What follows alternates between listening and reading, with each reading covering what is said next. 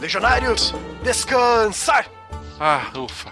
Cara, o que tu tá fazendo? Levanta daí! Ele mandou descansar. Descansar não é deitar no chão, porra! Descansar é o escudo e a lança apoiados no chão, mas o corpo fica reto! Não me parece nada confortável isso. Levanta essa porra de bunda daí, tu vai ser punido! Ok, ok, pronto, eu tô aqui. Legionários, parede de escudos! Ei, tá indo pra onde? Vem, pô! Levanta teu escudo de forma que me proteja com a mão e ataque com a outra. E quem me protege? O soldado do teu lado, ora. E quem protege o último soldado da ponta?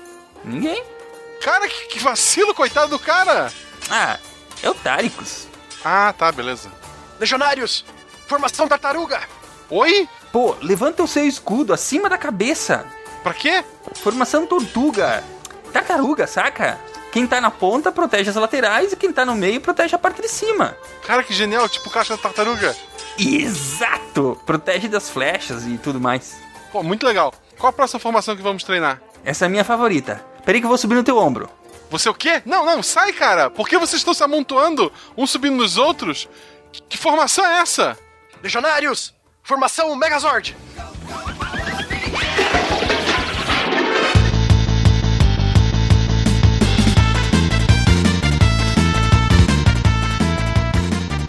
Olá pessoas, de São Paulo, Fernando Malta, e Roma somente caiu porque não tinha como imperador o nobre Bigus Dicus, ou Enolmus Pilus. Beiços imensos! Aqui é Daniela Madrid, de São Paulo, e hoje vamos falar sobre o Epic Fail do Império Romano. Aqui é Matheus, professor babado de Curitiba, Paraná, e Dulce et decorum es pro patria mori. É tão doce morrer pela pátria. Ou não, depende da sua visão. Só que não. Aqui é o Pena de São Paulo e a roda da fortuna é implacável. Ela sempre gira. Se você sobe, há de descer. Salve rapaz, meu nome é William Spengler, falo de Gaspar Santa Catarina e. Ariel, Ucla, vamos! Os De Gaspar, Santa Catarina, que é Marcelo Guaxinim, e hoje você é contra os romanos, porque eu sou gordo desde pequenininho. Vocês estão ouvindo o SciCast, o podcast sobre ciência mais divertido da internet brasileira. Science World Beach.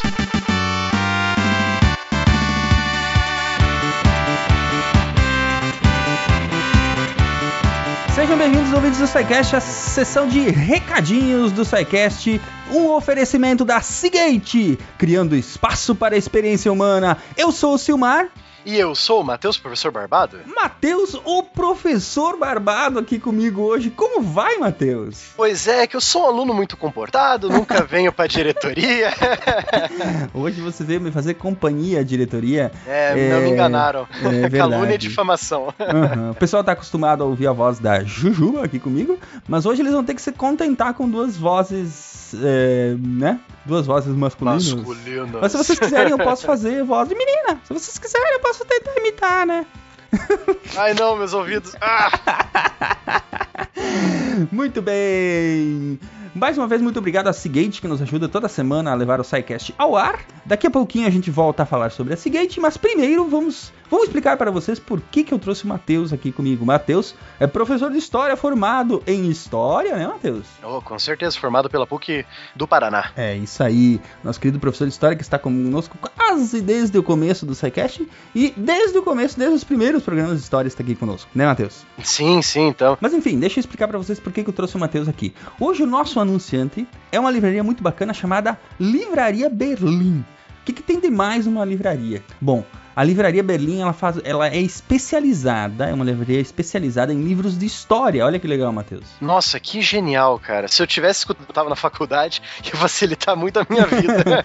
Ia, né? E olha só que interessante. É, eles não só são especializados em livros de história, como eles também fazem curadoria, a curadoria dos livros que eles vendem lá. Quer dizer, eles se dão ao trabalho de separar o joio do trigo para quem é interessado em história.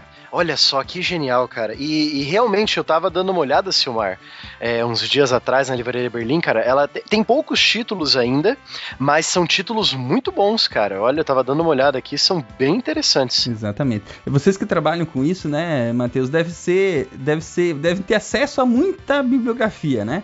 Mas o, o como, como ler os livros certos, né? Quais são os bons livros de história para ler, né? Então, na faculdade você tinha ah, o seu- os seus professores guiando você, né? Então os professores eles indicavam seis, sete autores bons daquela matéria, né? Aham. Só que a partir do momento que você sai da faculdade, você acaba perdido, né? Você tem os seus conceitos, você tem as suas tem ideias. que começar a desenvolver por si mesmo. né? Isso, desenvolver por si mesmo, né? Então você vai buscar algumas ideias diferentes ou até livros. É. Livros do mesmo autor que você seguia na, na faculdade, ou livros de um autor novo. Aham. Aí, aí qual autor novo é bom, né? Sim. Qual que seria o um bom, entre aspas, né? A- a- academicamente bom, né? A Livraria Berlim faz esse, esse trabalho de, de separar esses livros, né? De trazer bons autores para serem vendidos lá. E também tem o seguinte, né, Matheus? Eu, por exemplo, que gosto de história, mas não sou historiador. é, tenho muito menos base para decidir o que, que é uma obra boa e uma obra ruim sem lê-la, né? Do que vocês. Então, é, para mim é ainda mais útil isso, né? Pro leigo de história que gosta de história. Ah, sim, com certeza. É, na, na faculdade de história, a gente tem essa coisa do. Você tem dois tipos de livros de história. Você tem o livro de divulgação de história, que é para o público leigo, né? Leigo no quesito de não estudou história na faculdade, né? Aham. E você tem os livros de divulgação acadêmica e histórica mesmo, são os livros que a gente usa na faculdade. E o legal é que a livraria Berlim, ela faz uma mistura dos dois. Então Sim. você vai achar livros de divulgação de história bons, né? Não, Uhum. não é tipo simples ladainha, são, de, é, é um, são livros de história com uma linguagem bacana para o público leigo em história, né? E você vai achar também é, livros é, que você pode usar em, sua, em seu curso de história, né? Na sua faculdade. Exatamente, para quem está estudando, né? Mas enfim, livrariaberlim.com.br, é, eles têm lá a seção de história do Brasil, história geral, uma seção de guerra muito legal para quem gosta do tema. E acessem lá então e depois interajam com a gente lá nas redes sociais, com o SciCast, com o site da, da Livraria Berlim, lá no Facebook, eles também têm um portal lá no Facebook. Interajam lá pra gente poder é, perpetuar essa parceria com a Livraria Berlim e fazer com que hum, ainda mais programas de história sejam produzidos aqui no SciCast. Beleza? E quem sabe, né, Silmar? Vai que no futuro nós não lançamos uma pequena promoção com a Berlim, né? Com um Ah, códigozinho aham, só do aham, SciCast, né? Será que vai acontecer? Será que vai acontecer? Quem viver verá, né, Matheus? Isso aí, muito bom.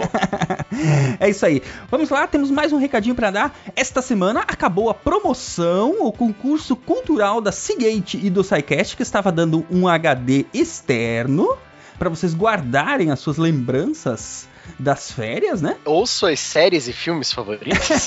Ou isso.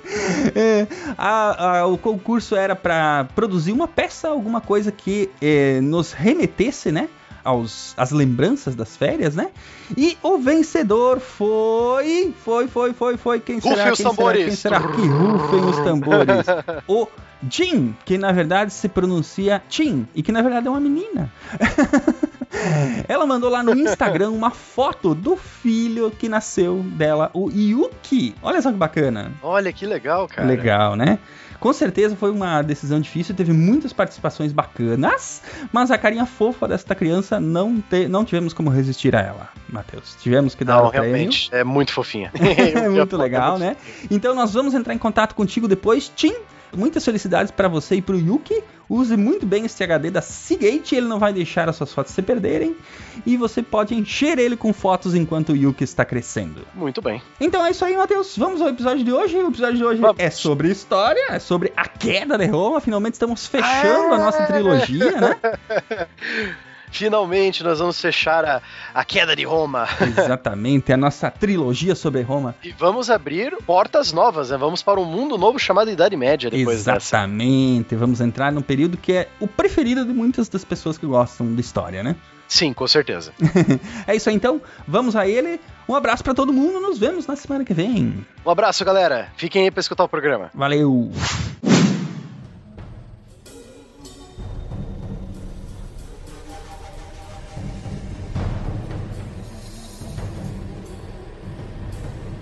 À primeira vista, era um evento quase que corriqueiro. No ano de 376, tribos de bárbaros germânicos, os godos, apareceram na fronteira romana de Danúbio pedindo uma espécie de asilo político, por assim dizer. Estavam fugindo dos hunos, grupo nômade que aterrorizava a terra natal dos godos. As autoridades romanas fizeram o trato de sempre. Os refugiados podiam entrar, desde que se comprometessem a fornecer recrutas para o exército. A bagunça só parou em 382, quando o Império aceitou que os godos se estabelecessem em terras romanas como uma espécie de enclave. Era algo simplesmente inédito. Em curto prazo, os godos viraram bucha de canhão nas disputas imperiais. No começo do século V, porém, a coisa se complicou. Novamente, parece que a culpa era dos hunos. As tribos germânicas, pressionadas pelos nômades, atravessaram o Reno e o Danúbio para tentar a sorte. Eram gente como os vândalos, que vandalizavam aham, aham, a Gália e a Espanha. E mais godos, que se uniram aos que já estavam sob a liderança do rei Alarico. É o grupo que entraria para a história como os visigodos. Alarico invadiu a velha Bota e em 410 saqueou a cidade de Roma. Só não foi um desastre completo porque Roma tinha deixado de ser a capital imperial, substituída por Ravenna. Na verdade, o golpe letal veio em 429, quando os vândalos deixaram a Espanha e iniciaram a conquista da África romana, com exceção do Egito. Os impostos oriundos da riqueza agrícola africana pagaram a maior parte dos exércitos do Ocidente, e ainda surgiu Átila, o rei dos Hunos, que pintou e bordou no Ocidente até morrer, em 453. A essa altura, só a Itália ainda era de fato romana. Em 476, quando Odoacro, general germânico, depôs o último imperador, Rômulo Augusto, o chefe de origem bárbara, declarou que seria leal ao Império do Oriente. Mas claro, era a mais pura cascata.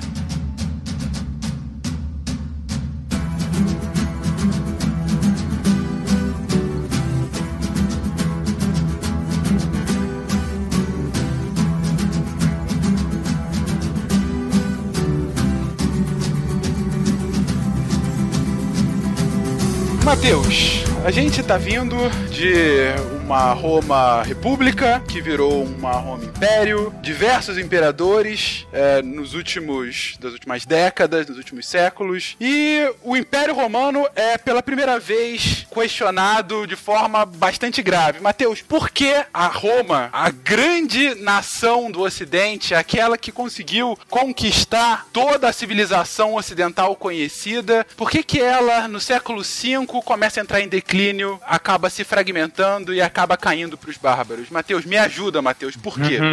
A gente pode dizer o seguinte: Roma caiu sobre o próprio peso. Nós podemos afirmar isso. Roma foi uma coisa tão grande para a época que ela foi que ela começou a dar aquele, a- aqueles buracos na parede, né? Quando você vê tem aquelas rachaduras na parede da tua casa, ela começa a cair, ela começa a se desmanchar, justamente pelo próprio peso. Como nós vimos no cast passado, nós saímos com o império. Ah, beleza, viramos império, tiramos o poder do Senado e agora quem vai mandar é a família do Júlio César, depois veio outras dinastias e assim vai, e assim vai. Então aí nós começamos a ter uma crise no império, no século III. É, os historiadores eles começam a ter essa, eles visualizam essa crise no século III, nos anos 235, 240, 250 depois de Cristo, né? E um grande exemplo dessa crise que atingiu a política, a economia e, e a sociedade é que em 50 anos você teve 25 imperadores disputando o governo de Roma. Então é uma coisa muito instável. Então você sai daquela estabilidade que foi a Pax Romana, né? A paz romana, que você tem aquela ascensão, agora nós estamos na queda, né? Então você começa a ver essa, tá, não, não tá legal, vamos tentar mudar e começou a mudar e com tudo. Eu costumo dizer que Roma era um gigante com os pés de barro. Sim. E esses pés de barro chegou num determinado momento que eles fraquejaram e Roma cai muito mais por sua própria culpa do que única e exclusivamente por culpas externas, por assim dizer. Sim. Como era nosso costume, como, pelo menos quando eu, eu aprendi sobre o Império Romano, é que a culpa foi que Roma parou de expandir, ficou sem escravos e começou a cair, né? Essa era, era uma, uma coisa que já tá sendo contestada já, não é Exatamente. tão simplesinho assim, né? É, a estabilidade de uma gelatina a gente não condena, né? Realmente, em termos de estabilidade, não havia, né? Não existe aqui. Tem um conceito que foi cunhado mais de um milênio depois depois que, que Roma caiu, que é o conceito de espaço vital, né? Um conceito que é utilizado ainda por alguns teóricos de geopolítica e que começou a ser, a ser visto com mais força na Alemanha Isso. da Primeira Guerra. Mundial, que era ah, o espaço. O espaço. Explica um pouquinho isso pra gente, William. O que, que é o conceito de espaço vital? Lebensraum. Isso, é o Lebensraum que vai ser citado várias vezes, principalmente durante a expansão hitleriana, a anexação da Polônia, né? Aonde seria basicamente o espaço que aquele líder, não o país, mas sim o líder, encarava como sendo o seu, né? Aí a gente pode puxar um pouquinho lá na República do próprio Mare Nostrum. É nosso. Nós necessitamos disso para a nossa sobrevivência, certo? E Roma acaba se tornando um verdadeiro monstro. Também a gente pode fazer uma analogia simples. É muito mais fácil você governar um território pequeno do que um território gigantesco. Né? Um território pequeno você tem menos pessoas, talvez menos problemas, em teoria. O exército pode controlar mais facilmente. A força violenta estatal está presente, muito mais próximo, né? Enquanto que num monstro gigantesco você vai ter que se desdobrar para tentar manter aquela situação. E a Pax Romana vem justamente para isso. Ou você continua sua expansão e corre o risco de se esfacelar naturalmente, ou você tenta é, manter aquilo que você já conquistou. E como é que você vai fazer isso? Espalhando os seus legionários num número cada vez maior ao longo do seu território, que era qualquer coisa de gigantesca. É importante notar que Roma tá pequena, como você mesmo disse, é mais fácil controlar, mas principalmente a política que ela gera, ela consegue administrar, porque ela basicamente é um império escravista, ele vive dos escravos que ele vai conquistando por conta da sua expansão, só que ele não, ela não gera uma sociedade que consegue sustentar esse regime escravista, porque o escravo, ele não consome produtos, o escravo, ele só gera gastos, ele não é uma energia muito eficiente, né? É importante a gente entender do ponto energético como o império todo está sendo mobilizado, está sendo guiado. E em algum momento, isso ia não tinha como sustentar esse sistema. E conforme você vai tomando dimensões cada vez maiores, os problemas vão se agravando e aquelas instabilidades se tornam agora grandes crises. Para a gente poder mais ou menos ter uma noção, se estendia da atual Inglaterra até mais ou menos o Iraque. Então era a totalidade da Europa, mais o norte da África e parte do Oriente Médio. Então era algo realmente monstruoso. Só ficou faltando Vladivostok, né? No tabuleiro de War. 24 territórios da sua escolha, exatamente. Então vocês estão dizendo que ser muito maior não é uma vantagem necessariamente. Fico mais tranquilo agora. A selva não pertence ao mais forte, mas sim ao sábio, habilidoso e resistente.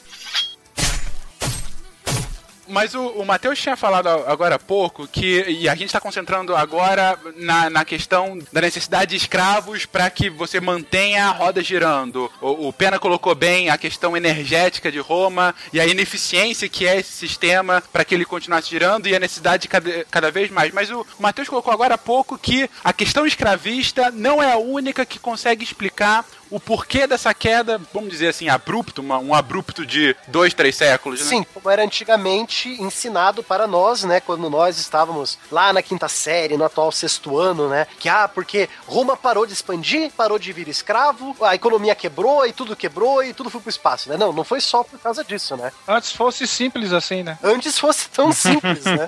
História não é assim, né? Nada é tão fácil, né? E quase nunca era questionada a questão da Pax Romana, né? Uma coisa extremamente. Se a gente for pensar hoje em dia, né? Eu sei que tem que tomar todo um cuidado com o anacronismo, mas assim, essa Pax Romana a gente pode questionar muito, porque de fato era como se fosse uma tensão velada, né? Você era. Te era, te era permitido viver tensamente em É tipo uma paz. Guerra Fria. né? É, mas ela era, vamos dizer assim, que ela era um pouco mais quente nesse sentido. Se a gente, se a gente for listar em quatro tópicos para detonar com a Pax Romana, é, se a gente pensa assim, âmbito militar, político, econômico e social. Militar você tem invasão germânica, você tem mercenário contratado que em lealdade menos 5 de 0 a 10 em relação a Roma. Pra quem era essa Pax Romana? É essa que é a pergunta, né? Pra quem é? Quem ela representa? Será que as pessoas estavam se sentindo representados por ela?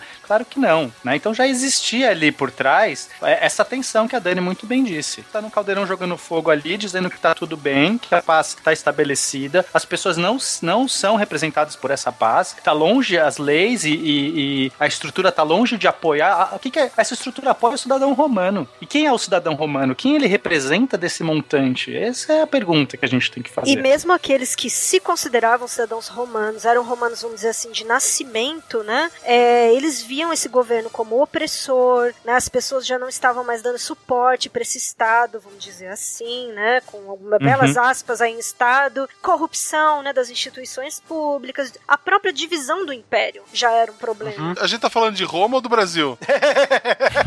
Eu me perdi. É, conheça seu passado para entender o presente, cara. Isso aí. E tu tem uma sucessão de imperadores num curto prazo de tempo. Quatro então, anos. Sim. a própria sociedade observa que não existe estabilidade, né? Que basicamente é a lei do mais forte. E essa troca rápida de imperadores que você falou, Will, ela também vai provocar essa coisa de, ah, tá trocando imperador aí de, de, de seis em seis meses. Por que, que eu vou. O, o que, que é a figura do imperador, né? Você perde a força do imperador na sociedade, né? Então você começa a perder o apoio da população também, né? As pessoas não acreditam naquilo mais, né? Exato, exato. Você perde o apoio da instituição, na verdade, né? Gente, eu não sei se no sul vocês têm essa brincadeirinha aí do 2 ou 1, um, sei lá, campeonato Opa. internacional de paro ímpar, mas assim, o lance com os imperadores era isso, né? Foi trocando, sei lá, 30, 40 imperadores, É, né? só que o 2 ou 1 um era com uma facada nas costas também, né?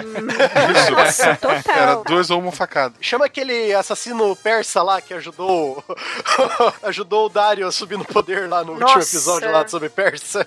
Isso já demonstra também a própria anarquia militar em que Roma se sim, sim. né, localizava. Então a gente tá começando a ver. Teve a questão escravista, a Pax Romana, que, enfim, é, era uma Pax fajuta ou uma Pax pra quem, como vocês colocaram agora. A instituição do imperador estava decadente, porque você tinha uma troca constante, você não tinha mais a liderança, que era algo tão simbólico. Enfim, é, Roma não, não se tornou um império por nada, teve toda uma construção que a gente viu no episódio passado. Eu acho que tem que fazer um, um linkzinho com o episódio passado em relação à escravidão, né? Das formas como você se tornava escravo em Roma e era bem diferente da escravidão afro-americana que nós vivenciamos por aqui. É uma coisa que eu sempre procuro deixar claro para a gurizada que estuda história comigo. Lá você tem basicamente um prisioneiro de guerra e automaticamente um povo conquistado, o filho de um escravo seria um escravo e excepcionalmente um romano poderia ser escravo de um outro romano caso ele contraísse uma dívida e não conseguisse quitar essa dívida, né?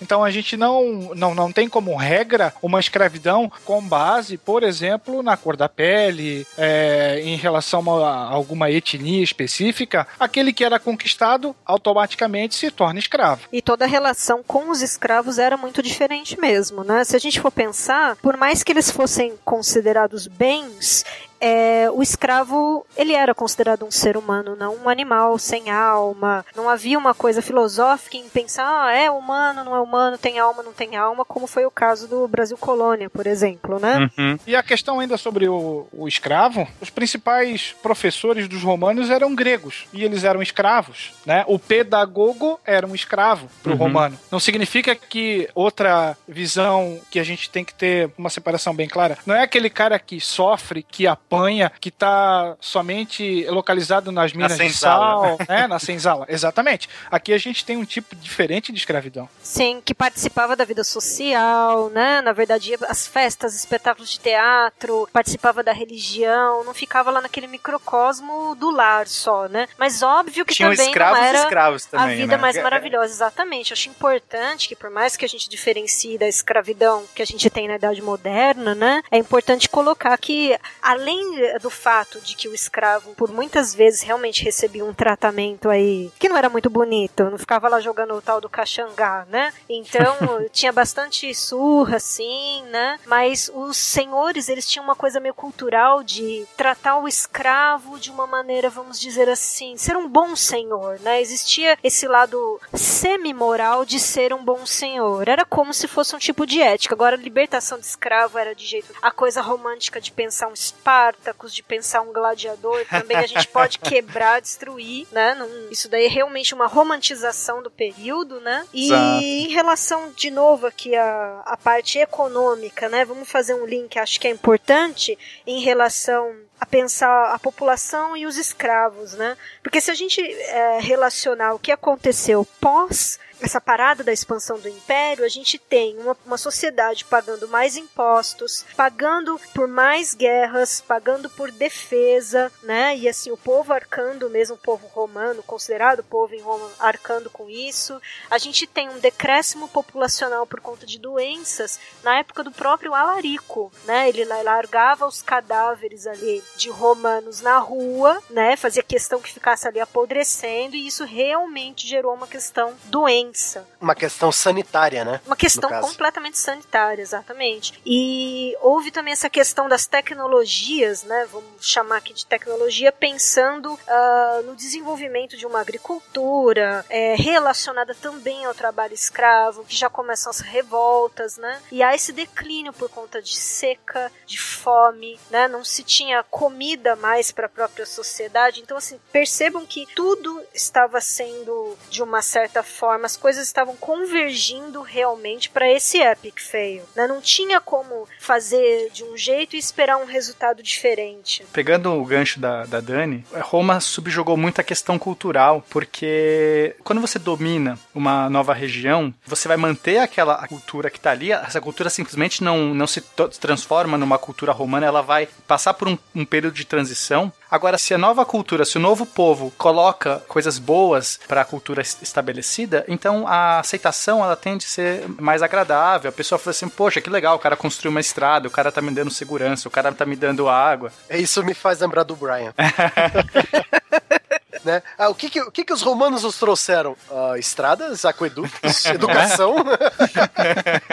Tem outra coisa também que os romanos faziam comumente, desde a República até, e passando por todo o estágio de conquista do Império, eles raramente, muito raramente, obrigavam o povo que eles conquistavam a aceitar a religião romana, a, uhum. a do momento, seja a politeísta, seja a adoração a Mitra, seja a adoração, do, adoração ao Sol Invictus, né? Eles não obrigavam. Então, por exemplo, você vai lá e conquista os gauleses. Ah, você vai deixar eles adorarem as entidades de lá. Você, como romano, você não quer que os deuses daquela região fiquem bravos com você, né? Então é melhor garantir do que remediar, né? Então, ah, Exato. deixa o povo adorando aquele deus para essa região ficar de boa, né? É, até porque eles acreditavam em vários deuses, né? Não é como hoje em dia tem a mentalidade cristã que não existem outros deuses além do teu. É, as coisas não são antagônicas, né? Isso, mas justamente nesse período que a gente tá vendo de Roma, a gente já vai ver para frente, isso vai ter um impacto, Marcelo. Então, esse costume romano vai acabar. Lá pelo ano 300, quando o, imperador Constantino, quando a gente for falar dele, na, no leito de morte dele, né? Ele se pede para ser batizado como cristão, né? E ele, eu acho que, ou um, um imperador antes dele, se eu não me engano, declara o cristianismo religião oficial. Aí você vai obrigar o povo, né? Praticamente, ó, o teu imperador segue o cristianismo. Então para com esse, essa bagunça pagã aí e comece a seguir o cristianismo. Então você vê essa, esse crescente na, na questão da religião influenciando a sociedade, né? A religião já trouxe um agravante. Aí quando você tá invadindo um, um novo povo, mas você não tá trazendo as melhores coisas, você já tá com um, uma estrutura um pouco Falha. fragilizada, é. menos organização. Por quê? Porque o Império Romano é uma estrutura muito centralizadora e aí é difícil você manter a estrutura quando você expande muito. Então, quando você o, o conquistado sente que não é a melhor das opções que está acontecendo aquela conquista, já gera uma insegurança e já gera esse sentimento por você estar tá sendo conquistado e você tem a sua língua, os seus costumes, e aí vem alguém de fora e te é, coloca uma, imposição. E essa imposição não é a coisa mais legal do mundo? Não. Peraí, você já fica, já fica ressabiado. Eles vêm a tua porta domingo de manhã, é terrível. é. o Alexandre Magno já tinha ensinado como deveria ser feito, né? Tanto é que Roma no início adota essa tática de. Tem até um episódio lá do, do Viajante da História, onde chega um soldado romano, bate na porta de uma fortificação, e ele fala: Ah, nós somos romanos, estamos aqui com 12 mil pessoas, queremos conquistar a sua terra. E aí a menina fala: Romanos, né? E a gente vai poder ficar com os nossos deuses? Ele falou: É claro. E a gente vai poder ficar com as nossas casas? Ele fala, claro. E a gente vai poder ficar com a nossa comida? Ele falou, claro, vocês vão ter que só apenas pagar uma taxa pra gente. Ele falou assim, negócio fechado, tudo bem. Conquista aí, né? É, conquista aqui. É. Vem, vem conquistar o Brasil, Roma, vem! É. Aí você vê, Marcelo, vem conquistar o Brasil, mas aí eles trazem impostos, cara, aí o povo já não gosta. Ah, acho que já quase não tem. Se eles trouxerem um só pra substituir tudo, tá valendo. Então, aí você tem. O cara já vem conquistar você com essa estrutura falha. Não te traz estrada, não te traz aqueduto. E ainda te obriga a seguir o cristianismo. É faca no pescoço. É pedir pra dar É pedir pra dar. merda. Então você tem toda essa bagunça aqui. E vale a pena citar dois imperadores que tentaram arrumar essa bagunça, pelo menos, né? Que foi o imperador Diocleciano e o imperador Constantino, né? O Diocleciano, eu acho que ele foi o primeiro imperador que teve sucesso em pegar esse, esse monstro territorial na época, que era o Império Romano, e subdividir ele para tentar administrar melhor. Eu explico pra piazada quando eu dou aula pros meus alunos que você tem toda a imensidão do Império Romano, o Diocleciano vai lá e fala assim: hum, deixa eu dividir em quatro partes essa pizza aqui, eu vou comandar essa parte, o meu amigo vai comandar aquela, o meu outro amigo aquela, e por fim aquele meu outro amigo ali, né? Tudo gente de confiança. Só que todos vão obedecer a mim, o imperador. Ele tenta subdividir Roma em quatro regiões magistrais, né, quatro regiões centrais. Só que ele acaba tendo que ter a palavra final. Então ele dividiu, mas nem tanto assim, né? Foi uma divisão, só que continuou meio que centralizado o poder. A, a ideia parece fazer sentido. Você vê que ah, vocês ah, agora há pouco estavam citando diversos motivos pelos quais essa grande estrutura romana estava inchada, estava começando a apresentar rachaduras, estava implodindo por dentro, seja do ponto de vista econômico, cultural, social, militar, enfim. E vem o Diocleciano e fala: ok, se ela tá assim por conta do tamanho, eu vou subdividi-la para melhorar a minha gestão sobre ela. Nem que seja é, é, delegando o poder, esse micropoder, para algumas outras entidades e eu continuo controlando aqui. Eu vou criar subsidiárias do Império Romano. Isso parece fazer sentido e isso é feito algumas vezes é, ao longo de um espaço de três séculos, mais ou menos. A minha pergunta para vocês é: por que que essa solução que parecia ser tão eficiente, de fato acaba não dando tão certo quanto os imperadores assim achavam? É porque é, eu pelo menos vejo assim, né? O Diocleciano, ele ainda queria uma coisa mu- muito centralizada. Então, mesmo ele dando pros amiguinhos dele cada parte lá, os amigos dele, ainda pra decidirem coisas muito importantes, era eles tinham que perguntar pro Diocleciano ainda. Então você imagina o império do tamanho de Roma, sem o telefone, sem a internet, sem as coisas modernas que nós temos que aceleram tanto, ajudaram tanto na comunicação. Então você imagina o tempo que levava para as decisões chegarem. Tipo, ah, tô com uma rebelião de gregos aqui, o que eu faço, Diocleciano? Né? Aí leva lá um mês pra, pra ir a, a pergunta e um mês pra voltar a resposta, né? Então em três, dois, três meses a revolta já ganhou, já perderam o território, né? E além desse problema de comunicação, acho que faltava para Roma uma economia sustentável, uma economia que conseguisse gerar, Também, movimentar o, o necessário de bens de consumo, de produção, de valores. Então ficava tudo muito engessado. E por quê? Né, Isso também vem da questão escravista, porque você não tem, você nunca preparou uma sociedade para consumo que gerasse, que movimentasse a economia. Então a economia ficava meio capenga. A, a ideia era boa, vamos politicamente separar essas regiões. Mas aí precisava da comunicação ágil, não tinha. Os recursos não vinham, os recursos não conseguiam gerar. Então era muito complicado. E essa falha na economia que você falou também, Pena, ela também ajuda no quesito de eu não consigo mais manter aqueles exércitos da Roma República. Isso, o o saudosismo, né? Aqueles exércitos do começo. Ah, aquela Roma de antigamente. Como era bom nos tempos do meu avô. É, tipo, ah, nós temos esse império, mas a gente não tem soldado, o que, que a gente vai fazer? é, ah, esse Júlio César, né? Os tempos do ditador Júlio César. E a ideia do, do Diocleciano é um exemplo crasso do que, de que teoria é uma coisa, prática é outra. Qual era a ideia dele? Vamos dividir, nós vamos ter dois Augustos, que vão governar ao mesmo tempo, e nós vamos ter dois Césares, que seriam os segundos em comando, né? Quando os Augustos deixassem de governar, os Césares assumiriam. Essa era a ideia inicial. Tanto é que o Diocleciano meio que se aposenta do governo, né? E quando ele se aposenta, entre aspas, ele faz com que o outro colega Augusto dele também se aposentasse. Nisso, quem é que vai assumir? Os dois Césares deles. Então, tudo de acordo com as regras. O problema acontece foi quando o Diocleciano, que já estava partindo ali para vestir o seu pijama, ele não nomeia os filhos dos novos Augustos como os seus Césares. E aí os herdeiros, claro que não curtiram essa ideia e ficaram bicudos. Lógico. Então você lógico. tem. Acho justo, né? Então você tem, é, dentro desse sistema de governo, uma erva daninha plantada para que a coisa não venha funcionar. É tipo, vamos fazer um trabalho junto, vamos. Cria um grupo no Whats, aí de repente ele vira um grupo de pornografia e ninguém faz o que tem que fazer. Aí você sai do grupo e você não aponta quem que é o próximo administrador. Aí vira putaria de verdade.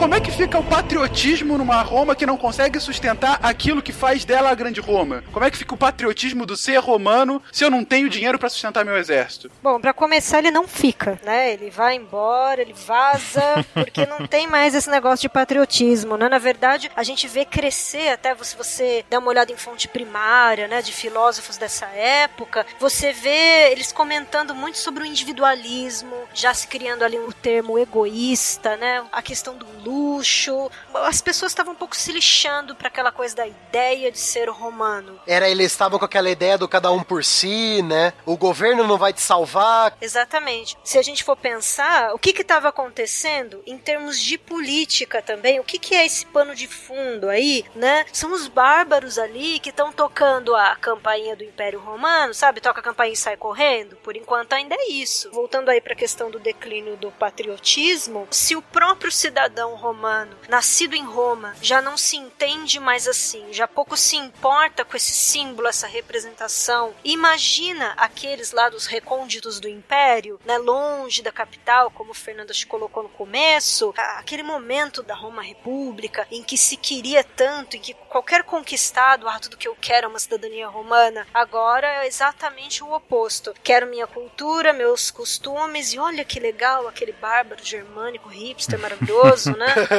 quero ser como ele, eu quero casar com ele, entendeu? O momento barba aqui está no seu ápice. Para os meus amigos queridos barbados, né? Gostinho.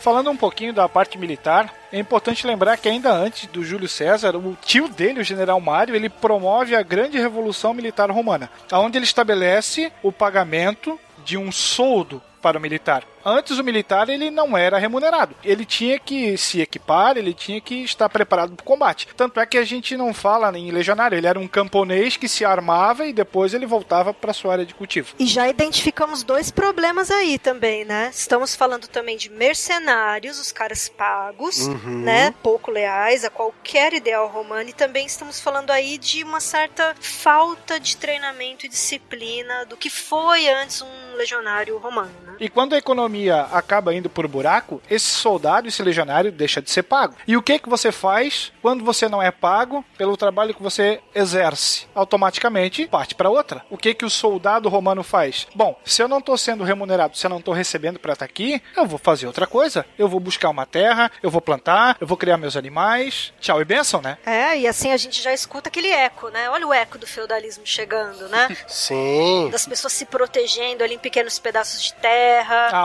ruralização. Exatamente, contratando um pequeno exército. Vamos chamar de exército com uma série de ressalvas aqui, né? O Bárbaro ainda lembra das histórias de que, ó, como as cidades romanas são suntuosas, né? Nossa, como as cidades romanas são bem protegidas, com muralhas, e tem os aquedutos ainda funcionam, as estradas ainda funcionam. Pô, eu quero morar aí. Né? Lógico que muitos comandantes aceitaram isso, né? Então você tem que ver que durante esse período a invasão entre aspas bárbara, né? Ela já tinha começado, só que de boa, né? Foi um deboísmo ali que começou com os bárbaros.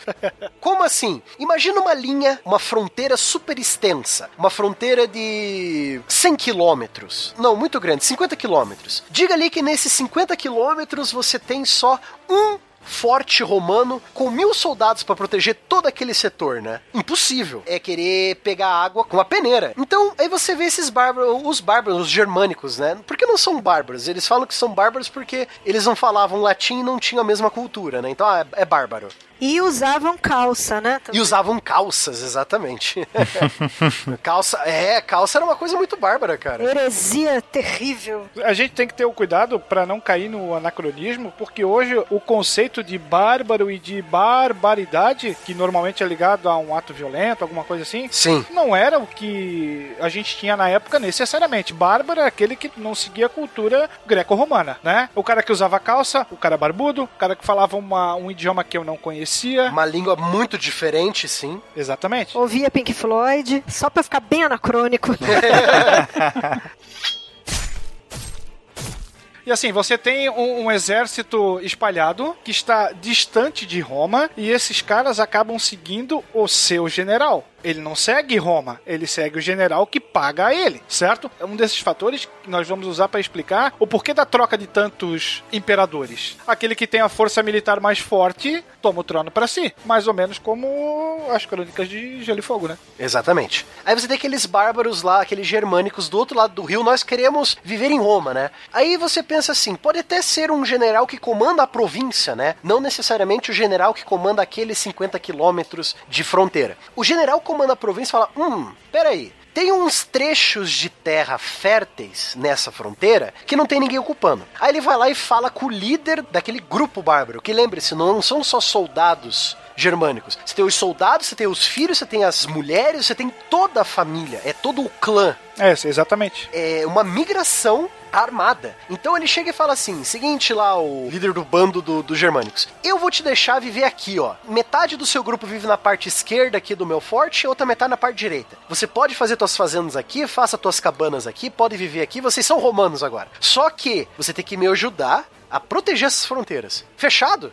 Ah, fechado. Então você tem essa, essa aglutinação também, né? Então você vai ver muitos germânicos lutando por Roma. E agora uma questão também, né? Pensando muito nisso que você falou, Mateus. Hoje em dia a gente pode olhar para isso, para essa ideia, né? Dos generais aí. Funcionou muito bem na República, mas agora nessa, nesse finalzinho aqui do Império é, é o tal do epic fail. Para mim, pelo menos é esse, porque é uma ideia de Jerico, uma ideia what the fuck total, porque você tá lá incorporando os guerreiros guerreiros que a gente chama de germânicos aí como uma generalidade, né? Mas lá vou eu fazer distinção dos povos rapidamente, os ostrogodos, hunos, visigodos, vândalos, alemanos, né? Ou simplesmente só os godos, né? Então essa ideia terrível neste momento de você anexar, você incorporar, absorver os germânicos ah, nas legiões, o que que acontecia, né? Eles aprendiam a cultura, o modus vivendi, o modus operandi, o latim, aquela coisa da república aristocrática. Então você literalmente consegue, ali no caso deles, você desconstrói o sistema dentro do sistema, né? Um princípio aí anarquista que aconteceu aqui claramente em relação aos bárbaros, que de tocar a campainha os caras já estavam com o pé na mesinha abrindo a geladeira, né? Nessa época. Então, mas antes de nós falarmos prontamente dos bárbaros, né? Que foi uma. Eu só queria citar a situação de que ao mesmo tempo em que o romano tem essa individualidade, tem alguns grupos de germânicos fora do império que querem ser romanos, né? Querem viver dentro das fronteiras protegidas do império, né? Enquanto o romano está olhando para si, né? Tipo, que se dane o império, eu quero viver para mim, cada um por si. Eu quero luxo, né? É, eu quero luxo. O germânico quer ser aquela Roma, só que aquela Roma que ele escuta nas histórias. Né? O que tá dando para entender é que aquela grande Roma tá ficando cada vez mais é, escassa, mais rareada, o sangue romano tá ficando mais aguado, digamos assim, de tanto que os bárbaros já estão se infiltrando, a Roma vai ficando cada vez mais bárbara e os bárbaros querem ficar cada vez mais romanos, mas não essa Roma nova, aquela Roma antiga do grande império. É esse o momento que a gente tem agora com a, a separação de Roma, em especial quando um novo imperador, um daqueles que fizeram um biquinho, como o William colocou agora, é, de que não tinha conseguido o, o seu quinhão numa da linha sucessória, acaba assumindo o poder e de tão megalomaníaco que era, acabou inclusive nomeando uma cidade em seu nome. Acho legal falar da crise das moedas, que foi algo interessante que mostra, exemplifica um pouco. Gente, essa questão da moeda, isso tem referência em Alan Moore, naquele livro A Voz do Fogo. Tem um capítulo lá que ele coloca sobre os romanos romanos, que ele fala aquilo que a gente estava falando da descrença do romano, do patriotismo do saco. Ele coloca que o, o, romano começa a pesar a moeda na mão. Tem um momento ali que um romano ele fala: Mas espera, eu tô sendo enganado por Roma? Então quer dizer que essa moeda que eu dei para aquele bárbaro para convencê-lo ali a me ajudar,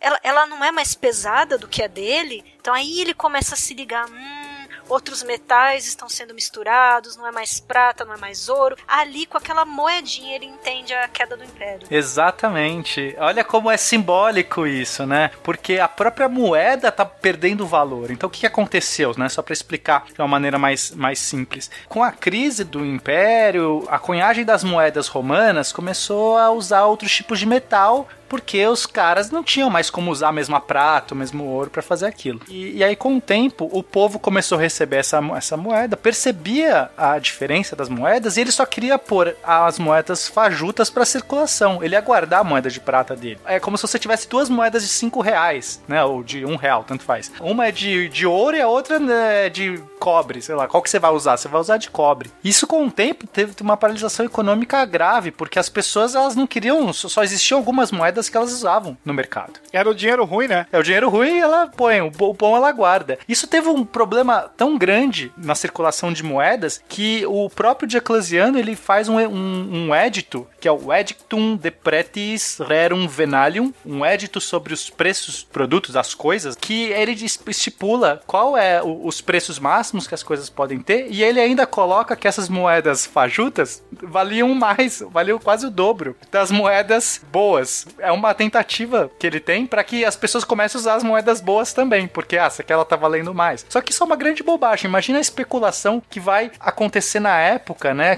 Quando você tem duas moedas, né, tecnicamente do mesmo valor, mas que agora passam a ter valores diferentes, o mercado vai enxergar com valores diferentes. E aí isso vai gerar uma inflação, vai gerar uma, uma grande opressão, uma crise econômica muito grande que vai desencadear aí para outros processos, né? E aí Constantino vai assumir nesse momento, nesse momento de crise, nesse momento com os preços meio estranhos ali, com o édito tentando dizer o valor dos preços, mas as pessoas fazendo outras contas Fazendo o que elas querem, né? Fazendo o que elas querem. Elas, elas não vão seguir o édito, né? Se você tem que fazer um édito, é porque as pessoas já estão fazendo muita coisa errada. E vamos dar mais um spoiler aí de começo de feudalismo, porque o que que acontece, né, com essa política? Acontece que as pessoas voltam a trocar produtos, a fazer troca em espécie, né? Elas simplesmente rejeitam a moeda e passam a, a trabalhar por troca. Gente, vocês estão falando de desvalorização da moeda e congelamento de preço, tá cada vez mais parecido com o Brasil isso aqui. Exato. O próximo passo do Brasil é a gente começar a fazer trocas ao invés de usar dinheiro. Ah, sim, é. é. Mas, Mateus, então Constantino assume o poder com uma Roma ainda mais fragmentada, mesmo com um imperador de punho firme como era Diocleciano. Constantino, ele vai além e tenta uma nova divisão, que também não dá certo. E por que que não dá certo essa nova divisão? Primeiro de tudo, ele olha, é, eu não me lembro se a capital já era Ravenna ou se já era Roma. Já era Ravenna. Ele olha pra capital do Império, lá na Itália, ele fala assim: "Ah, tá muito perigoso viver aqui como imperador. Quer saber? Eu vou fazer uma capital nova. Aí ele vai lá pro outro lado do império, ele vai para o ori a parte oriental do império, onde hoje está Istambul, né, que era a antiga capital do Império Turco Otomano, né? Na Ásia Menor, né? Não, não é na Ásia Menor, ainda é na Europa. Ele vai lá para a península dos Balcãs. Só que é interessante essa jogada que ele faz, porque é o seguinte, ele está mudando o centro de poder para a região que é a mais rica, para uma região em que é um centro econômico ali, tem rotas comerciais de navegação muito importantes ali, e ele está mais próximo do Egito, que é o celeiro do império. Então ele vai concentrar as forças dele ali. Então ele tira o centro de poder da Itália e manda para os Balcãs, mais especificamente para Trácia, né, para a pontinha da Trácia ali, pertinho da Ásia Menor. Então ele funda ali, né, a Constantinopla, né, a cidade de Constantino. E para mim ele tinha que mudar o nome dele para Constantino How Convenient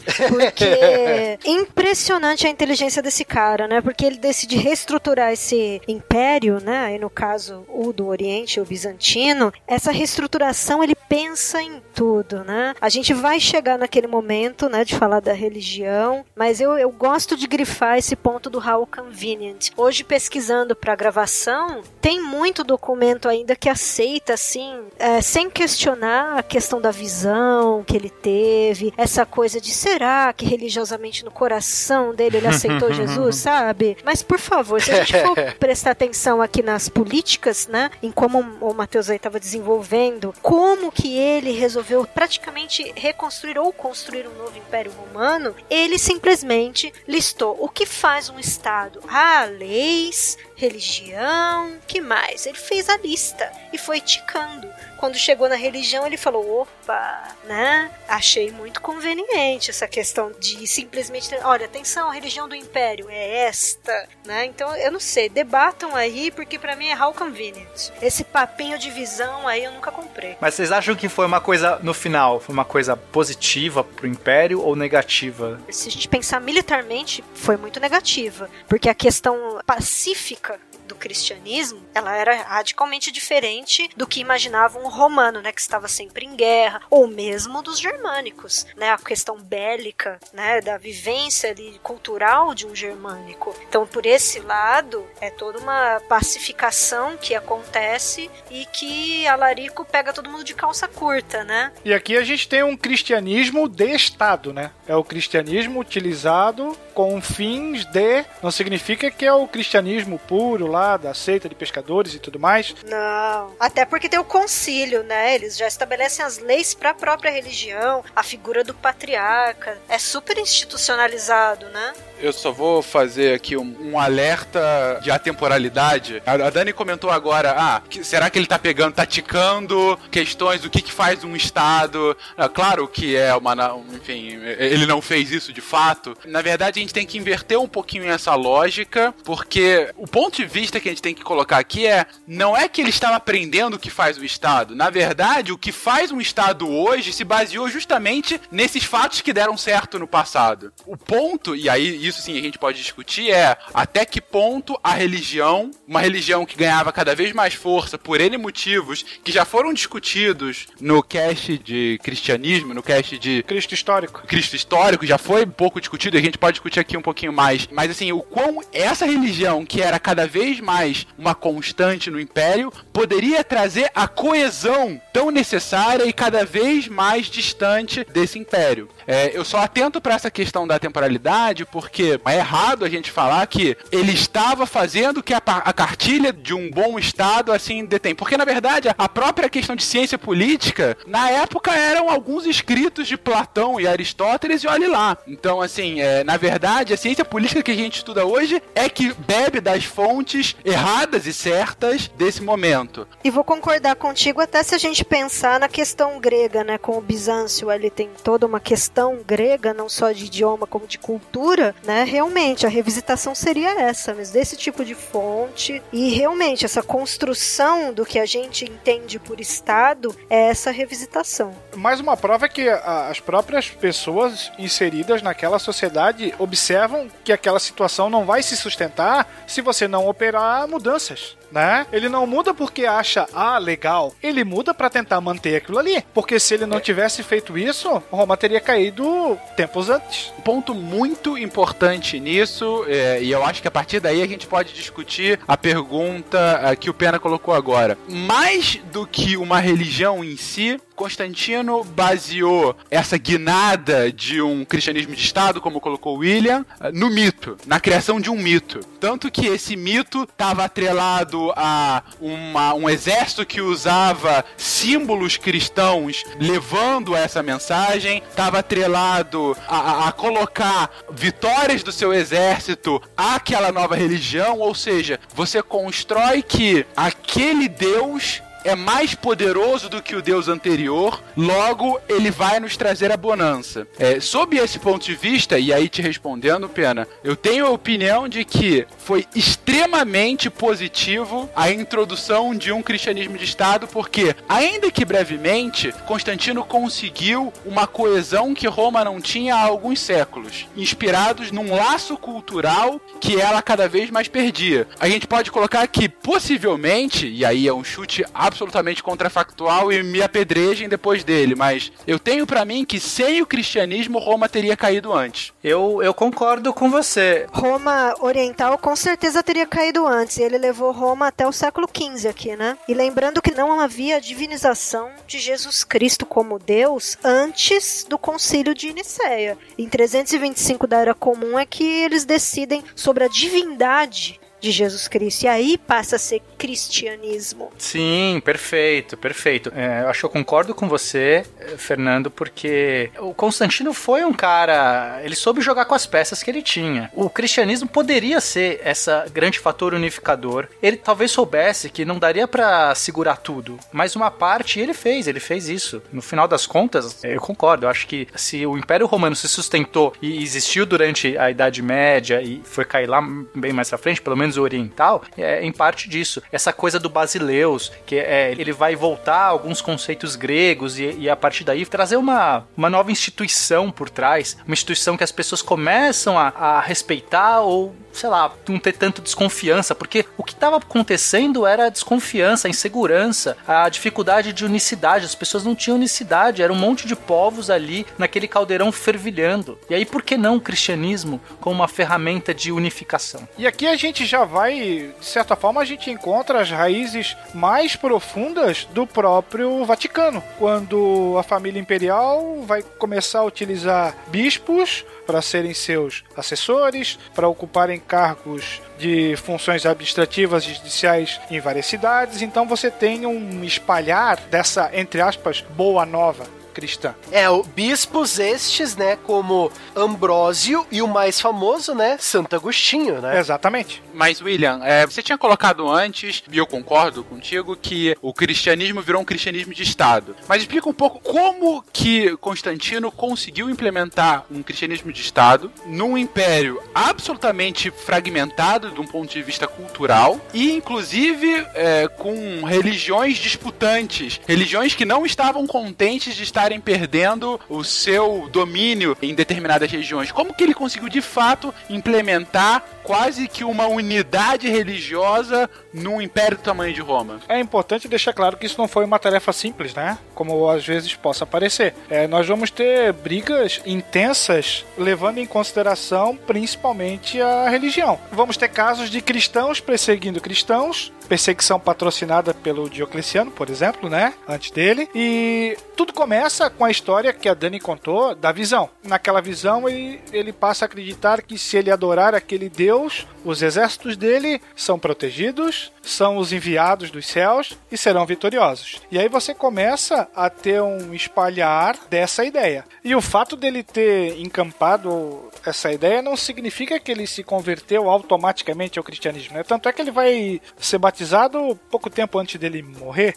certo? Então não foi uma coisa simplesmente cega. É, a gente está falando de cultura e essas alterações culturais demoram muito tempo para ocorrer. Não é de um dia para o outro que você vai relegar todo o teu passado agora pagão e encampar um estandarte de um novo Deus. Por isso que eu acredito que a, a questão dele utilizando o cristianismo para os seus fins foi uma atitude extremamente inteligente de um cara que já enxergava num futuro muito próximo. E aí a gente tem um movimento antagônico. Enquanto Roma vai caindo, você tem uma força cada vez maior que é o próprio cristianismo. E aí, por que não usar essa força que agora está contra mim ao meu lado. Principalmente também baixando uma lei, né, em relação a isso. Exatamente. Tem um ditado bem simples que mais ou menos ilustra essa situação. É, se eu não consigo vencer o meu inimigo, o que, que eu faço? Eu tenho que me juntar a ele. A gente, normalmente, quando fala em história romana, a gente fala de perseguição dos cristãos, atirado aos leões, né? Coliseu sendo palco aí de uma matança de cristãos por parte dos imperadores. Agora a coisa muda de figura. Você passa a utilizar e aí você tem a instituição do cristianismo como religião oficial Romana e a partir de agora vocês devem seguir isso aqui. E aí você espalha essa ideia, mesmo que na base da força, por todo o teu território. Nós tínhamos muitos ouvidos interessados nessas ideias. Você tem um Deus que é pai de todos. Então, se ele é pai de todos, somos todos irmãos. Se somos todos irmãos, por que existia a figura do escravo? Exatamente.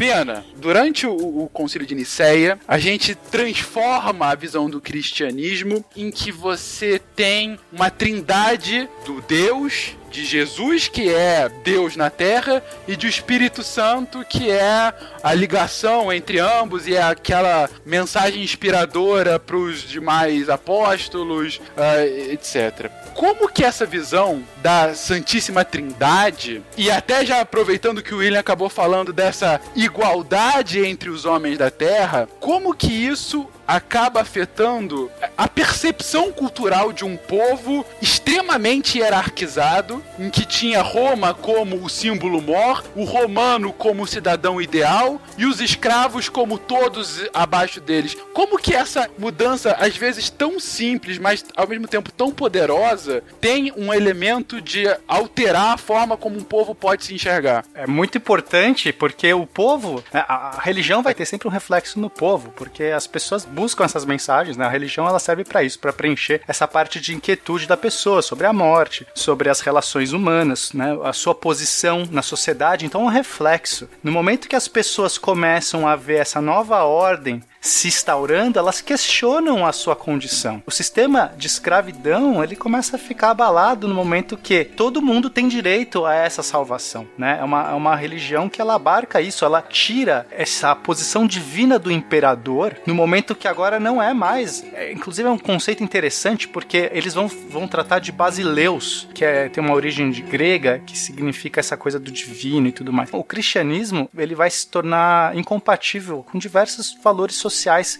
é, trabalhados já no Império Romano. E aí, por um lado, está trazendo uma unicidade, mas também está trazendo um furor na sociedade. As pessoas estão começando a se questionar e elas estão vendo que é um pouco incompatível essa divisão política da questão religiosa. E assim, de certa forma, a igreja era meio que um espelho do próprio império, né? Porque ela era ecumênica, ela era legalista, multirracial, ela era ordenada, ela tinha divisões, subdivisões, então mais ou menos era um espelho, de certa forma, do próprio Império Romano. O cristianismo ele era governado por homens cultos que muitas vezes faziam as funções de burocratas. Não foi simplesmente por acaso que alguns bispos se tornaram é, governadores de áreas do próprio império e eles tinham plenos poderes para interpretar a lei como melhor lhes conviesse. O cristianismo que nós estamos acostumados agora, ele é uma coisa construída em séculos, né? O próprio cristianismo que surgiu aqui agora, nesse período que nós estamos falando, falando, entre o ano 350 e o ano 450, esse cristianismo não vai ser o mesmo que vai ser aquele cristianismo do Papa Urbano II que vai incitar a primeira cruzada. Uhum. E assim como o cristianismo do fim do Império Romano, não é o cristianismo igual aquele que nasceu lá na Galileia, onde as pessoas falavam aramaico. Aqui é o cristianismo já professado em grego. A gente já teve as viagens de Paulo. Professado e construído, né? Em grego, sim. Outra coisa, o Pena falou bastante em Basileu. A gente tem o início da construção das basílicas, que vão ser os templos que vão servir de lugares religiosos, de tribunais, salões de recepção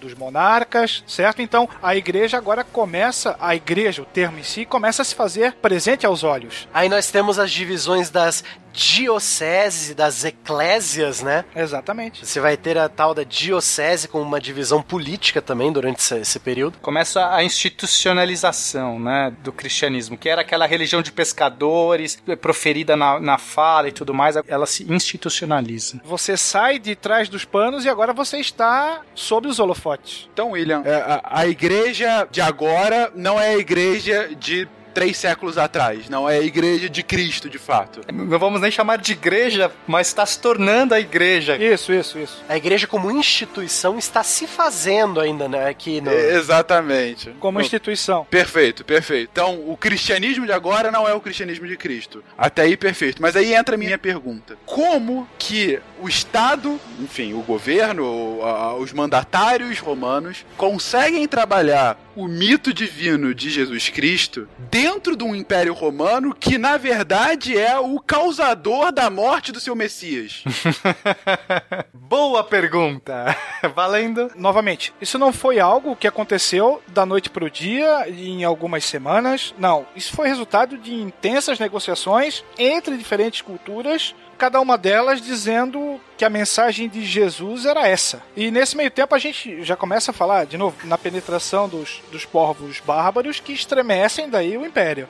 E assim, né? O Império Romano do Oriente já era não cristianizado, mas ele já era mais cristão do que o Império Romano do Ocidente. E nós temos que levar em conta também as outras seitas cristãs que se originaram na época também, né? Nós temos essa seita ortodoxa sendo montada em Constantinopla, depois da morte de Constantino, com os concílios, principalmente o concílio de Nicéia. Ah, mas aí você tem o arianismo, o cristianismo ariano, o cristianismo arianismo. Muitos godos seguiam esse cristianismo, por sinal. Muitos povos germânicos seguiam esse cristianismo. Você tem os cristãos coptas no Egito também. Então você tem é, os vários jeitos de pensar o cristianismo. Mas eu acredito que o único sendo estatizado, né, sendo ligado ao Estado, é justamente esse do Concílio de Nicéia, né?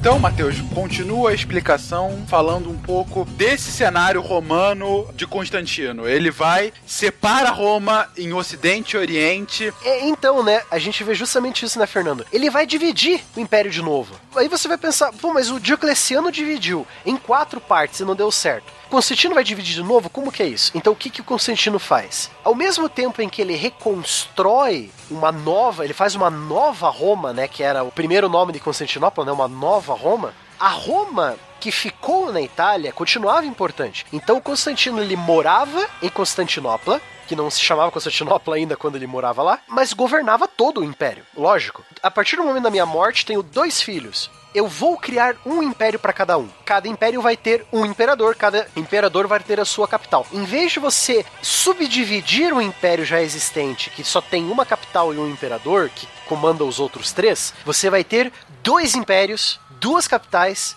e dois governantes só que dividindo uma mesma cultura, entendeu? Então você tem essa coisa, você vê o mapa mudando. Então você não tem mais um Império Romano. Depois da morte do Constantino, você vai ter dois: o Império Romano Ocidental, governado de Ravenna, ou da cidade de Mediolanium, que vai virar Milão, né? Também era uma sede do governo, e o Império Romano Oriental, que é governado de Constantinopla. Só que o Constantino foi muito esperto, cara. Na verdade, não, na verdade, o filho mais velho do Constantino foi muito esperto. Quando o Constantino dividiu o império, a parte mais rica, logicamente, é o Império Oriental. Você pega as grandes rotas comerciais do Oriente que passam ali em Constantinopla, você pega o Egito, que é o celeiro de todo o império, né? E sobra o quê pro Império Ocidental? Você tem uma Gália arrasada por invasões bárbaras, né? Toda miscigenada já. Você tem uma Itália fraca, ah, você ainda tem a anarquia militar, generais querendo tomar o poder de várias províncias no Ocidente, enquanto o Oriente tá rico e forte ainda, entendeu? Então, lógico, o filho mais velho, se não me engano, foi o filho mais velho do Constantino que ficou como imperador oriental, e o,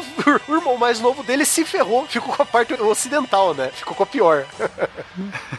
Na minha concepção, eu acho que o Constantino já estava preparado para o pior. Né? Claro que é, eu não posso estar na mente dele, não posso falar por ele, tá, gente? Isso aqui sou eu falando da minha análise livre. Mas, sei lá, os indícios que a gente vai ver do que, que ele preparou, para mim tava claro que ele fosse, cara, não dá para segurar, não dá para sustentar tudo isso aqui. Isso aqui vai arruinar de alguma maneira. Então o que, que eu vou fazer? Fazer o menos pior. Não dá, não dá. Era a crônica de uma morte anunciada. Exatamente. Exatamente. Então aí o que, que ele faz? Ele tenta, bom, deixa esse cristianismo aí. O que, é esse cristianismo? Pô, que legal. Isso aí parece que tá bombando. Vamos pegar isso aqui, sabe? Campanha de marketing. Que é, pô, isso aqui é bacana. O que mais que a gente precisa? Onde tá o dinheiro? O dinheiro tá no Oriente. O que, que eu tô fazendo aqui? Vou para lá, vou me fortalecer, vou ficar nas rotas de comércio, vou preparar minha, minha galera e olha, fica aqui o outro imperador tomando conta aí e ó, boa sorte, hein? A gente se vê aí mais pra frente. Pra mim é meio que isso que ele tava preparando. Com certeza. O Ocidente era o mais fraco de todos, cara. Ele tava para cair já. A parte ocidental do do império. Ela não ia sustentar. Toda a riqueza da Gália já tinha sido extraída, a riqueza da Península Ibérica já tinha sido extraída. A única coisa que se mantinha mal e porcamente era o norte da África, onde era a antiga Cartago. A ilha da Bretanha, esqueça, os saxões já pegaram para eles, né? E os pictos também já estavam brigando por lá. Então é muito longe. A Península Itálica não tinha mais a força que ela tinha na época. A força tá no Oriente, tá onde está o que restou da antiga e boa Roma, né? Está no Oriente. Aí você vê mais divisões ainda acontecendo. O Oriente começa a falar só grego, como era de costume. Desde a República Romana, quando a República Romana conquistou a Grécia, os gregos teimaram em não aprender o latim. Então o romano que ia comercializar na parte oriental do Mediterrâneo tinha que saber falar grego de qualquer jeito ou outro, senão não comercializava. Então os gregos teimosos continuavam falando grego no Oriente e o Ocidente ficou a sua maioria latim e as, os idiomas bárbaros, né? Os idiomas eh, germânicos. E você vê aí os, os orientais começam a se ver como os verdadeiros romanos. Nós sobrevivemos. Nós somos os verdadeiros romanos. Vocês que estão caindo aí são a ralé. Então você começa a ver essa, essa divisão já com o decorrer dessa linha temporal que a gente está acompanhando. É, começar pela língua, né? Eu acho que essa escolha da língua é um grande divisor. A escolha do grego. Você tá claramente dando uma mensagem de que somos diferentes, sabe? É o que eu acho, hein? Então vocês estão dizendo que o Constantino fez do Império Romano Ocidental o boi de piranha do Oriental. Inter- interpretação livre, não, não vão me acusar depois. O Império Ocidental era a bucha. Pena, já tá gravado, Pena, não tem mais volta. Na minha humilde opinião de, de professor de história, eu acho, né, achismo aqui, que o Constantino queria usar o Império Ocidental como bucha de canhão. Ah, os bárbaros querem invadir, que invadam aquele lado, esse aqui tá de boa. ah, você quer invadir aqui? Não, eu pago você, você invade o outro lado do Danúbio lá, você invade o Reno em vez do Danúbio. Caraca, eu vou tomar tanto e-mail de historiadores de, de Roma depois, mas. Então temos já a nossa frase de vitrine, aquele em que Roma é bucha de canhão.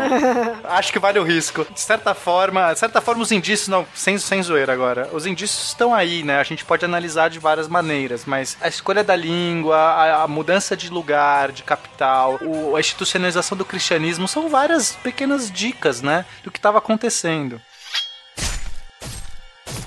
Construímos até agora todo o início do fim. Construímos as bases do porquê da queda. Construímos todas as mudanças sociais, culturais, econômicas, políticas, militares e o que mais a gente quiser do que estava mudando nessa que já foi o apogeu da civilização ocidental da Idade Antiga. E aí eu pergunto: vocês estavam falando que nesses últimos dois séculos, mais ou menos, de história, Roma estava ficando cada vez mais bárbara. E aí a gente tem a cisão do Império, a Roma Oriental, a Roma Ocidental. A pergunta que a gente tem que responder é: por que então finalmente esses bárbaros que iam se entremeando na civilização romana aos poucos, essa conquista cultural que era quase que natural de todos esses povos que eram absorvidos ou absorviam a cultura romana, por que de fato há uma invasão militar de várias cidades importantes e enfim da antiga capital Roma? Por que isso acontece agora no final do século V? Você tem toda essa coisa construída, né? Você tem os povos do outro lado do rio Danúbio e do rio Reno, eles olham pra Roma ainda com aqueles olhos de, pô, eu quero morar aí, né? Então com Roma com todos esses problemas, eles aproveitam e o quê? Atravessam a fronteira. E os bárbaros que já estavam aqui falam: "Ê, louco, eu não vou ficar contra esses caras sozinho não, eu vou invadir com eles". Então os caras já estavam dentro de Roma, invadiram mais um pouco ainda. Eles aproveitaram a onda, né? O problema foi o seguinte também, não é do nada que esses povos vão sair das suas terras originais e vão de repente invadir esse império, não só porque eles querem. Alguma coisa aconteceu. Houve muitas crises de fome também e algumas crises climáticas também nessa época na, na região da Europa Central, da Europa Oriental, que fez com que esses povos debandassem, eles começaram uma migração em massa. Então não necessariamente é uma invasão militar, é uma migração em massa, forçada. É, é bom falar que essa região da Europa, ela tem um clima mais agradável do que as regiões mais, no- mais ao norte, na Germânia. Sim, com certeza, com certeza. Então existe já natural uma necessidade desses povos de procurar terras mais férteis, de lugares mais mas a menos. Só que o Império Romano, meio que sempre com a estrutura que ele tinha, mantinha essas bordas controladas. Aí no momento que você começa a perder a mão, começa a perder ah, ah, essa- esse caráter estrutural do Império, esses povos começam a procurar op- oportunidades. É natural isso. Aí você tenta segurar a água com uma peneira, né? Lógico, não só o clima e a terra infértil vai forçar essa grande imigração de germânicos para a Europa dominada pelos romanos. Você vai ter também outros povos vindos, além dos montes Urais, lá onde hoje é a vasta Rússia, né? As estepes asiáticas, que são os hunos, né? Os hunos e os povos que vão dar origem aos magiares também, que é o pessoal que colonizou onde hoje é a Hungria. Até hoje os húngaros se chamam de magiares, né? Eles falam magiar. Uhum. Então é bem legal isso. Então você tem os hunos, os povos das estepes. Esses que eram os bárbaros, entre aspas, aqui os germânicos chamavam eles de bárbaros. Só pra você ter uma ideia, cara.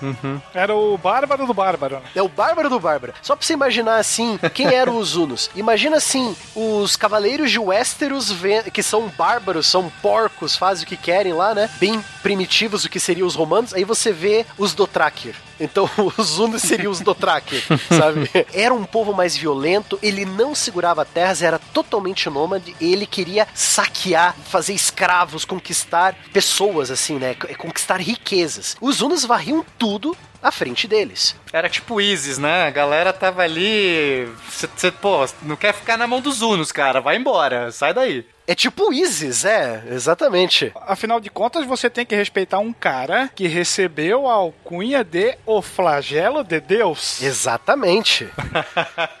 Não é pouca coisa, hein? O cara tem que ser. O cara não é um cara amistoso, por assim dizer. Que merece, eu acho que um cast só pra ele num futuro próximo, quem sabe. Ah, lógico, lógico. Nossa, com certeza. Então, você tem esse outro povo empurrando os povos que já queriam entrar na fronteira, né? Que já estavam empurrando a fronteira. Então você tem um empurrando o outro, empurrando o outro. Ah, o Império Ocidental está fraco, vamos invadir. Eles começam a invasão, né? A invasão dos ângulos, dos saxões e dos jutos, que vem dali a região de hoje é o norte da Alemanha e a Dinamarca, né? Que Jutos é até engraçado, nossa, por que Jutos? É, um aluno meu perguntou pra mim, né, que ele é por causa da península dinamarquesa chamada de Jutland. Isso, uma das principais batalhas na Primeira Guerra, né? Isso, a batalha de Jutland. Isso mesmo. Aí eles invadem a Bretanha. Que, pô, convenhamos, né? Tá muito fácil de tomar a Bretanha agora. Você tem lá os galeses, né? As tribos célticas que os romanos não conquistaram, brigando entre si. Você tem os romanos dando no pé. Aí sobra o quê? Sobra todo mundo que tava vivendo sobre o jugo romano, sobra pro saxão ir lá, né? E degolar todo mundo, né? Então você começa a ver aí as origens da Bretanha medieval, né? O Bernard Cornwell fala muito disso no, Isso. nas novelas históricas dele, né? Principalmente nas crônicas saxônicas. Aí, lá por onde hoje seria a França, você tem os francos, justamente o povo que deu nome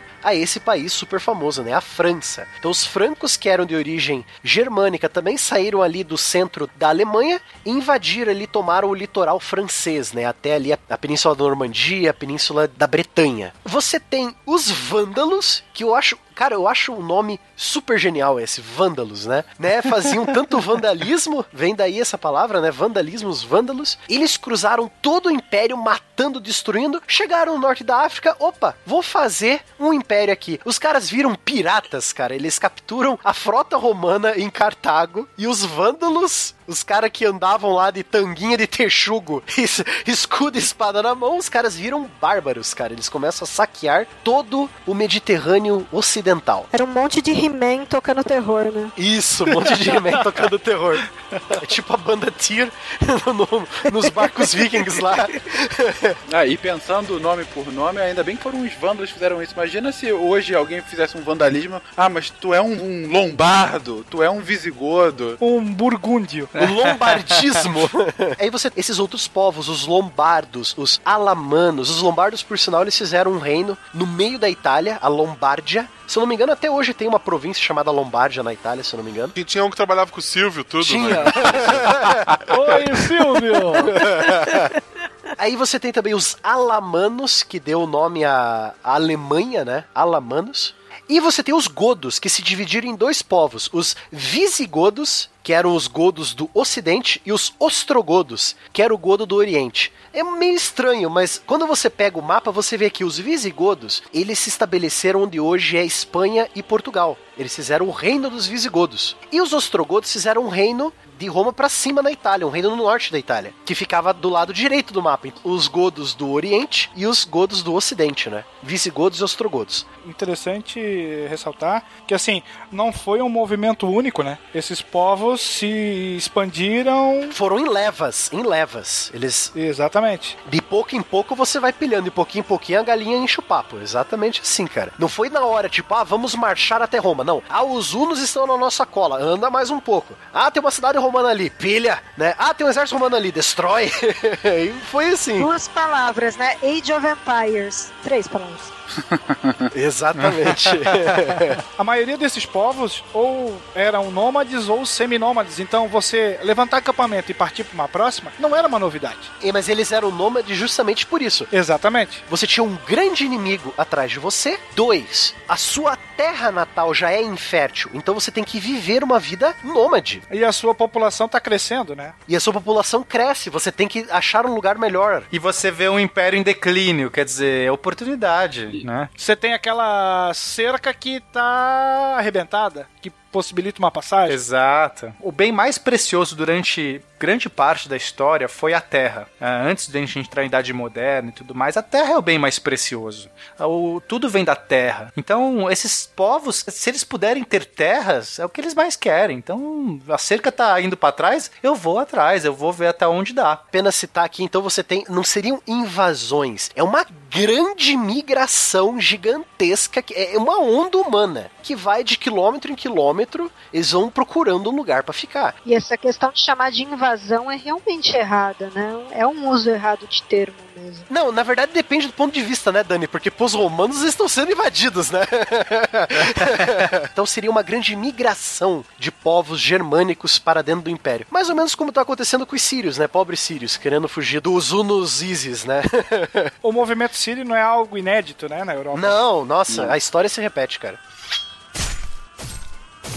É legal a gente perceber é, um, um, efeito que isso causou dentro do Império Romano, porque você não tem, então, uma unicidade cultural. Esses são povos que já foram invadidos nos últimos anos, nos últimos, que sejam centenas, dezenas de anos, mas são, são povos que se sentem ainda invadidos, né? Eles não abraçaram a cultura romana. E aí, no momento que eles percebem o, o Império fraquejando e novas conquistas, é, os bárbaros vindo, poxa, por que, que eu que tô aqui não vou levantar a bandeira também e querer os meus direitos, lutar pela minha cultura? Isso vai fazendo uma ação em cadeia, né? Então, quanto mais conquistas, mais é revolta da galera que já tava ali, o Império Romano vai se enfraquecendo, vai se comprimindo, porque ele tem que se resguardar, as fronteiras são enormes, você não tem como levar homens para abarcar todas essas revoltas. A fronteira ela vai aumentando, o perímetro ele aumenta é, numa extensão proporcionalmente maior do que a área, né? Isso que é interessante. Você tem que cobrir, você dobra a sua área, você vai ter que cobrir uma fronteira, não é só o dobro da fronteira. E aí isso vai gerar naturalmente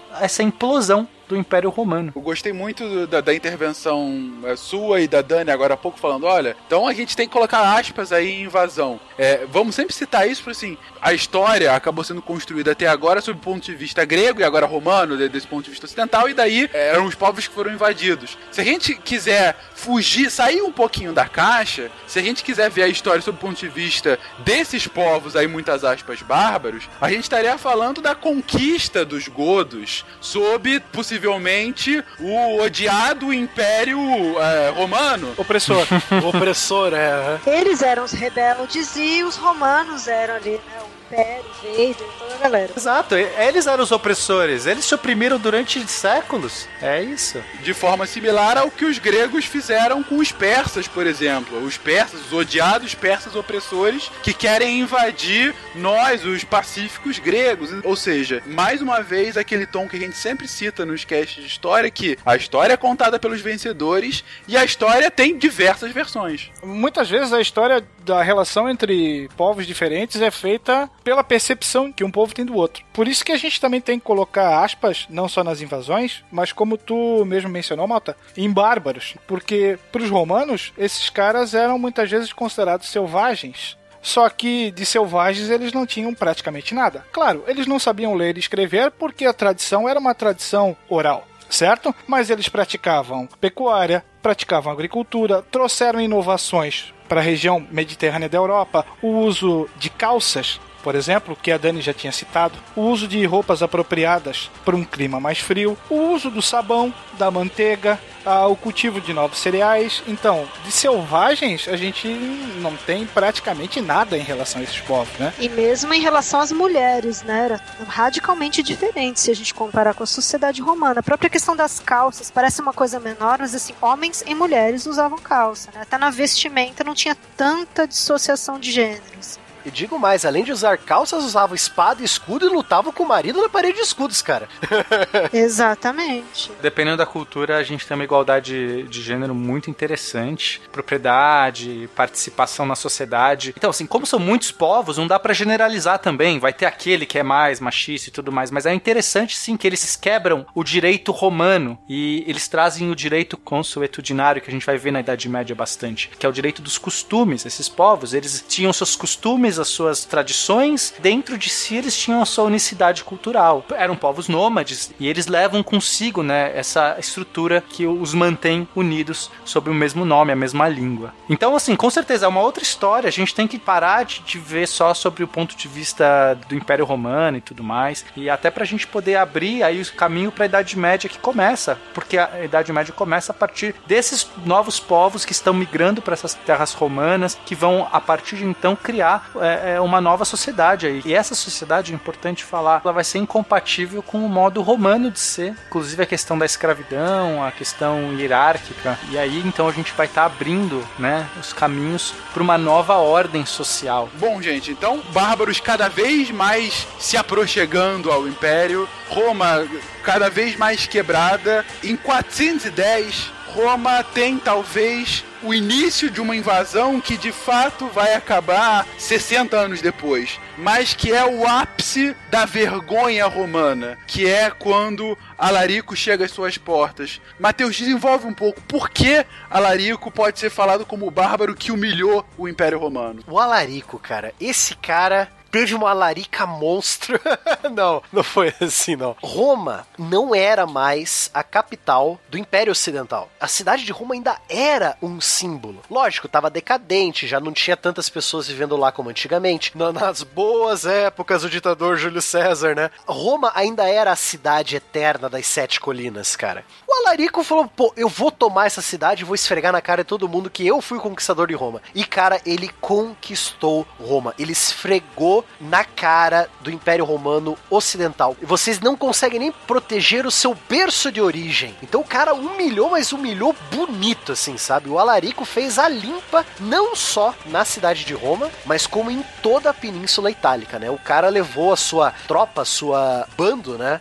A sua tribo. É legal falar que ele, ele era o líder dos visigodos, Sim, né? ele era o líder dos visigodos. Por sinal, ele não parou ali, não. Os visigodos continuaram andando, eles não pararam na Itália, não. Eles desceram a bota, né? Desceram a Itália, subiram de novo e foram parar na Espanha. Os visigodos deram origem aos primeiros reinos espanhóis e o reino português também, né? Bom, só para vocês terem uma ideia aí do que o Alarico tocou o terror, né? Ele deixou a população sem alimento, né? Então, além da questão da fome, também teve aquilo que eu já citei da epidemia de peste por conta dos cadáveres que eles ah, simplesmente não sepultavam, né? E foram pedir para ele, ai, por favor, né? É, se a gente te pagar, se a gente te der ouro, prata, você deixa a cidade, né? Você literalmente sai fora, né? Aí ele, claro, por favor, né? E ainda pediu a libertação de 40 mil escravos bárbaros e os embaixadores romanos perguntando para ele: ai, você vai deixar a gente em paz? Ele, claro que vou deixar, né? Mas o que você vai deixar pra gente? Você levou escravo, ouro, prata, a vida. Tá ótimo, não tá? Não vai morrer. Com certeza. E assim, ele também não era um desconhecido, né? Antes mesmo de invadir o território romano, ele já tinha sido nomeado como um oficial general das legiões romanas naquele movimento de tentar estancar a fuga de militares com uma mão de obra considerada bárbara, mercenária. É, ele já conhecia muita coisa, porque ele tava por dentro, né? Exatamente. William, além de Alarico, a gente teve outros comandantes bem famosos dentre os povos bárbaros, mais ou menos nessa época. Talvez o maior deles, até maior do que Alarico para cultura atual, é Átila, por conta das atrocidades que cometeu na Europa Central. Claro, a gente vai desenvolver mais sobre Átila num cast futuro. A história dos Hunos é, é uma história que só vai ser copiada é, séculos depois pelos mongóis, tamanha brutalidade, mas fala um pouquinho do Átila, William. Átila que era chamado de Átila o Uno, e eu costumo dizer que era Átila o Único, né? Rei dos Hunos. ele promove um verdadeiro tsunami humano na Europa com a vinda das, das tropas dele e a consequente fuga de quem estava à sua frente. E muito da fama dele também vai ser construída, claro, pelas suas vítimas, né? Se dizia que ele era canibal, que ele poderia ter comido até alguns dos seus filhos, né? Como a gente comentou anteriormente, ele recebeu um apelido bem legal. Ele foi chamado de O Flagelo de Deus. Tudo é marketing, né? Sim, sim. o marketing pessoal dele tava ótimo. Além disso, biólogo, pesquisador também.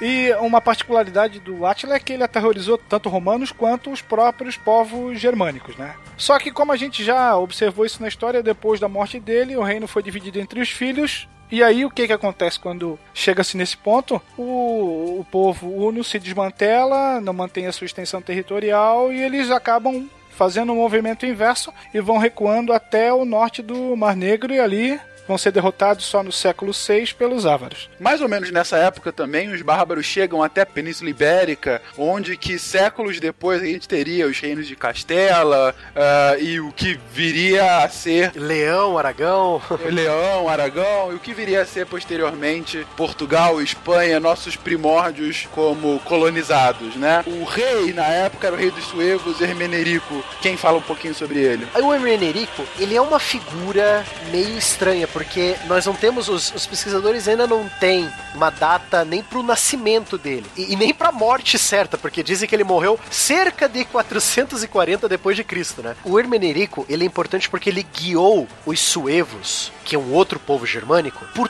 todo o Império Romano até a pontinha norte ali da Península Ibérica, onde hoje seria a Galícia espanhola e a Galícia portuguesa, ou seja, o norte desses dois países, né? A miscigenação cultural daquela região é muito grande, tanto por conta dos suevos, tanto por conta dos, dos povos galeses, os povos celtas que viviam naquela região. E suevos tem a ver com suecos, né, Matheus? Também.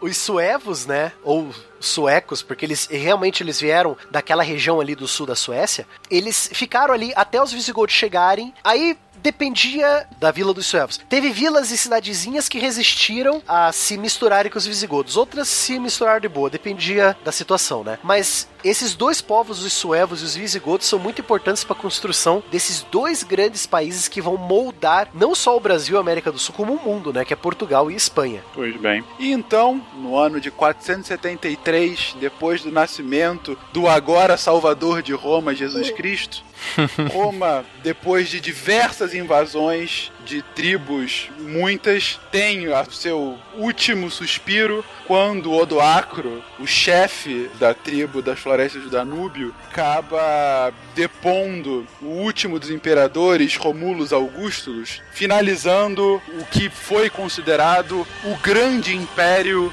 do Ocidente, aquele que realmente trouxe uma unificação do pensamento ocidental e que viria a ter uma história, uma repercussão durante a história gigantesca. Não à toa a Idade Média, durante séculos, ter sido considerada uma Idade das Trevas, porque era o contraste da luz que era o farol do Império Romano para a civilização ocidental. E apesar da queda do Ocidente, o Oriente vai durar muito mais, né? Por sinal, o Oriente vai querer reconquistar o Ocidente. Exato. Mas isso fica para outro programa. Exatamente. A gente tem mais um milênio pela frente com o Império do Oriente ainda vivo e um, um milênio com essa Roma agora não mais existindo, fragmentada, feudos pipocando, os primeiros reinos, de fato, é, filhos dessa Roma. E uma segunda invasão bárbara, né? Dessa vez nossos amigos vikings.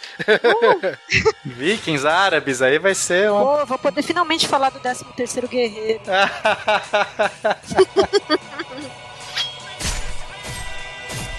Gente, de onde é que vocês tiraram as informações até aqui que vocês construíram essas falas? Tem um livro legal aqui, é, nós usamos pra pesquisar, né? O, Will. O Will usou muito, acredito que ele usou muito esse livro pra pesquisar, que é um livro chamado Roma Antiga, do Thomas Martin, né? É um livro muito bom. De Rômulo a Justiniano, além dele englobar a evolução do Império Ocidental, ele engloba a evolução do Oriental também. Isso, ele faz uma panorâmica sobre praticamente toda a história de Roma, né? É uma panorâmica muito boa, esse livro é muito bom justamente pra quem quer, ah, uma coisinha é rapidinha aqui, não é um livro tão denso, né, não é tão grande. Então eu acho que vale a pena, assim, como curiosidade, você ter na sua escrivaninha, você ter na sua penteadeira, assim, esse Roma Antiga do Thomas Martin. Na sua penteadeira. Quem tem a penteadeira ainda hoje?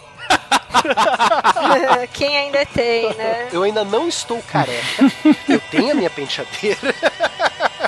Que mais, gente? Em relação a fontes primárias, né, eu coloquei aqui ah, uma história das histórias de Heródoto e Tucídides ao século XX, né, uma boa coletânea de fontes primárias aí. Em relação a costumes, cultura, religião, o História da Vida Privada da Companhia das Letras ah, do Império Romano ao ano 1000 também. Só é, aproveitando, né, Dani, toda essa, essa coleção é fantástica. Eu usei ela direto na minha faculdade, é muito boa. Muito boa, muito boa. Fantástica. Inclusive a história da vida privada no Brasil, né? Também, a história da vida privada no Brasil é muito boa também. É, agora tem, né? Verdade. E agora o último, que assim, é um livro que eu tô acabando agora. Ele é gigantesco, mas ele é excelente. É o Como Jesus se tornou Deus. É a, a parte científica para entender como ele se tornou Deus. Tem fonte primária. O cara é um expert. Ele foi teólogo por um tempo, mas teólogo não no sentido de que ele era um religioso. Ele foi ter essa formação para ter, vamos dizer assim, domínio das fontes que ele estava lidando, mas é um historiador, né? É o Herman D. Bart, ou Bart D. Herman. Então, antes do William falar, eu só para citar uma outra fonte praticamente primária, o excelente filme A Vida de Brian, que conta exatamente Ah, ótima, ótima. Ah, sensacional. Eu, eu aconselho ainda mais, ainda mais, eu aconselho quem gosta de Idade Média, um filme fantástico, explica detalhadamente como funcionava a Idade Média europeia, principalmente na Inglaterra, né, dos anos 900 até o ano 1200, em busca do cálice sagrado. Cara, a, a filosofia medieval desse filme é impecável. exatamente. É, ali tem história de mentalidades, né? É, nossa, porque é, realmente as bruxas, se elas pesam mesmo que um pato, elas são feitas de madeira, então elas são bruxas. Eu, pra esse cast, eu li Asterix e Obelix. Que é sensacional. É, Asterix, o. Não sei se é no Asterix o Gaulês, tem uma página na qual ele e o Obelix vão se voluntariar para ser legionários romanos. Que aí ele faz uma, um, um link quando o, exército romano já estava sendo, de certa forma, tomado pelos mercenários. Aí eles entram na. Tem uma banquinha ali onde você tem um centurião e ele fala: é, Me deem seus nomes e que eu vou inscrevê-los no exército. Aí tem um grego, tem um bretão, tem um belga, tem um godo. Chega um egípcio e no balãozinho tem uns hieróglifos assim. Aí o centurião chama: Tradutor. E ele fala: Ah, ele tá perguntando se aqui é um hotel. E aí ele fala, diga que sim e peça pra ele deixar o seu nome. É. é bem interessante. Você encontra várias passagens bem legais que trata a história de forma lúdica, evidente, de uma forma bem divertida, mas que você pode usar tranquilamente para entender um pouquinho dessa rebordosa que estava acontecendo nessa época. Eu coloquei na, na pauta dois clássicos, que eu acho que todo historiador já leu, que é o Pierre Grimal, Império Romano, e tem também o Edward Gibbon, Declínio e Queda do Império Romano, que já foram publicados aqui no Brasil. E eu peguei um mais da minha praia, que é do Atterferrell, A Queda do Império Romano, A Explicação Militar, que também foi publicado aqui no Brasil no finalzinho dos anos 80. Fica a sugestão aí para quem tiver afim de buscar um pouquinho mais de informação sobre isso. Ninguém vai citar o fofoqueiro, ninguém vai falar do Suetônio.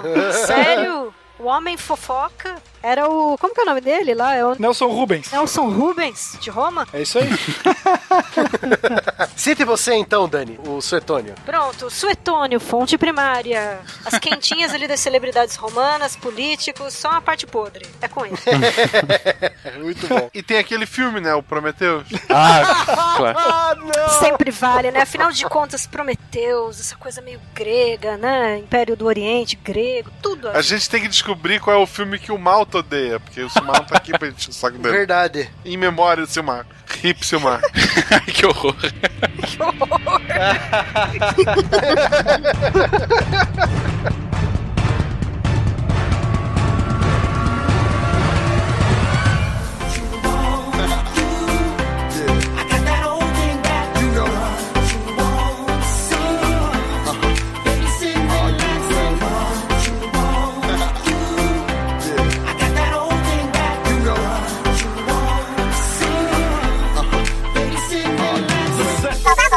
You have new mail.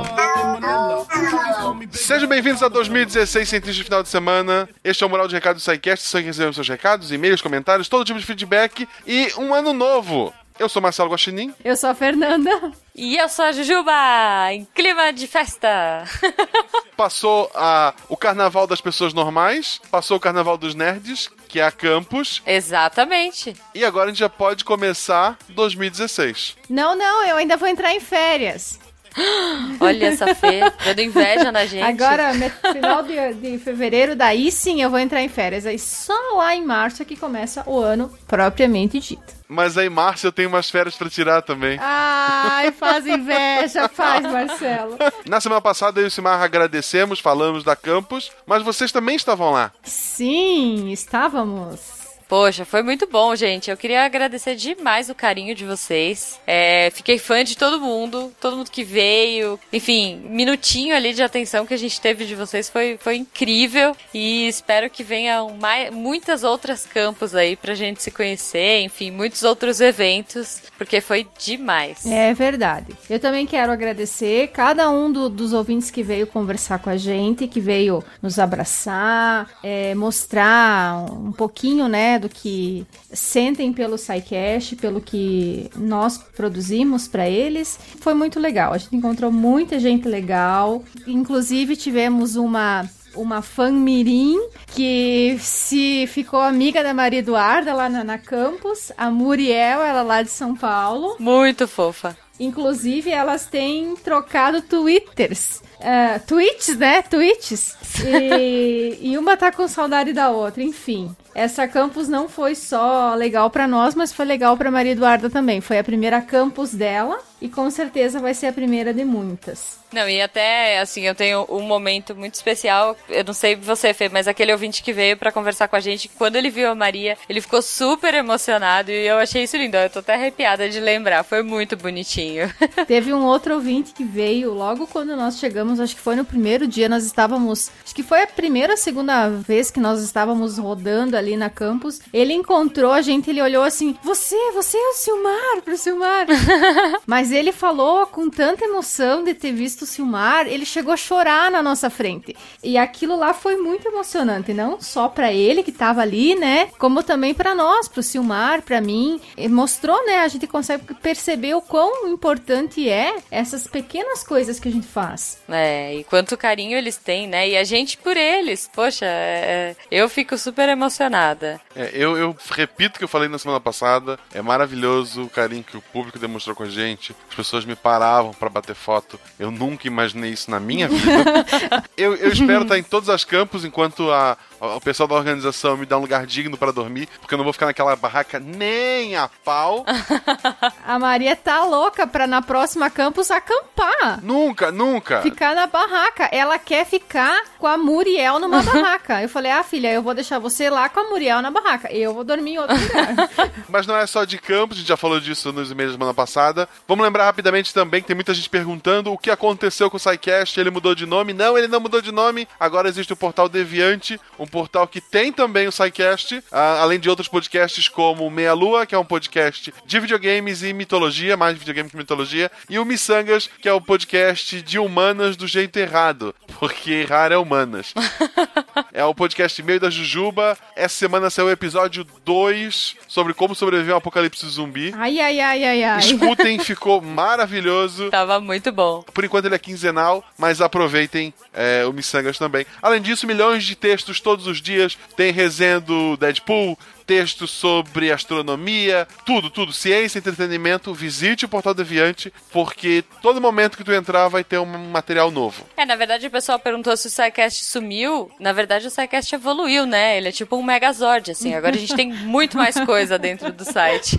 Puxando a minha, meus textos lá, Pokémon, é um Pokémon que evoluiu. É. Tá bom, tá bom. Não só do mundo virtual existe no SciCast, o Deviante. Se alguém quiser mandar uma carta física pra gente, como faz, Fernanda? Manda pra caixa postal 466 CEP 89801-974 Chapecó, Santa Catarina. Essa voz ficou muito horrível, né? Aê! É a voz da Xuxa. Jardim Botânico, Rio de Janeiro. Gente, eu falei, ano que vem eu quero levar uma piscininha de criança, encher lá na campus, encher a piscina de cartinha e ficar jogando pra cima. Eu quero me sentir a Xuxa no próximo. na próxima campus, gente. Só se você pintar o cabelo de loiro. Eu me visto de praga. Se tu fizer isso, eu me visto de praga, Juju. Ah, meu Deus! Nossa! Mas, isso já tá ficando gigante, vamos ler alguns e-mails. O primeiro e-mail que eu vou ler é da Ana Paula Ramos, ela disse boa noite, Guaxinim Jujuba. O meu nome é Ana Paula de Brasília, sou estudante de administração há 20 anos. Onde você tá? Não, não, não. Sou maratonista do SciCast e adorei o Missangas. Ah, não, errei, deixa eu ler o outro e-mail. Ah, seu pilantra.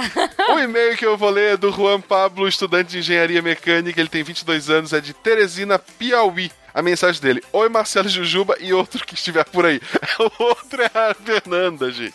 É, o outro ser vivo sou eu, tá? A Fernanda. Isso, pô, ela é pô, primeira dama do SciCast, gente. Eu vou pra rua se fazer essas coisas. É isso aí, Miss Psycast. Não, não, não, não, não. Para com isso, para com isso. Queria agradecer pelo cast de Crime e Castigo. Por duas vezes tentei ler o livro, mas por ser um tanto quanto lento e pelo meu pouco tempo para a leitura, acabei desistindo. Pessoal, muita gente falou isso. O... Por coincidência, era o mesmo título. A gente não comentou. A gente até comentou do livro, mas caiu na edição, pelo que eu escutei o podcast. Ah, a ideia é falar sobre direitos, sobre ah, o homem nasce bom, o homem nasce mal, o Facebook o corrompe, essas coisas. Então, pode ouvir que é sobre direito, gente. É isso aí. O SciCast sobre o livro me fez ter vontade de voltar a ler. Eu ainda não ouvi o cast, pois só irei ouvi-lo depois de ler o livro. Cara, não faz isso, não precisa. Ah, vai lá escutar o podcast primeiro. É, pode ouvir o podcast, não tem nada a ver, cara. Tem nada a ver.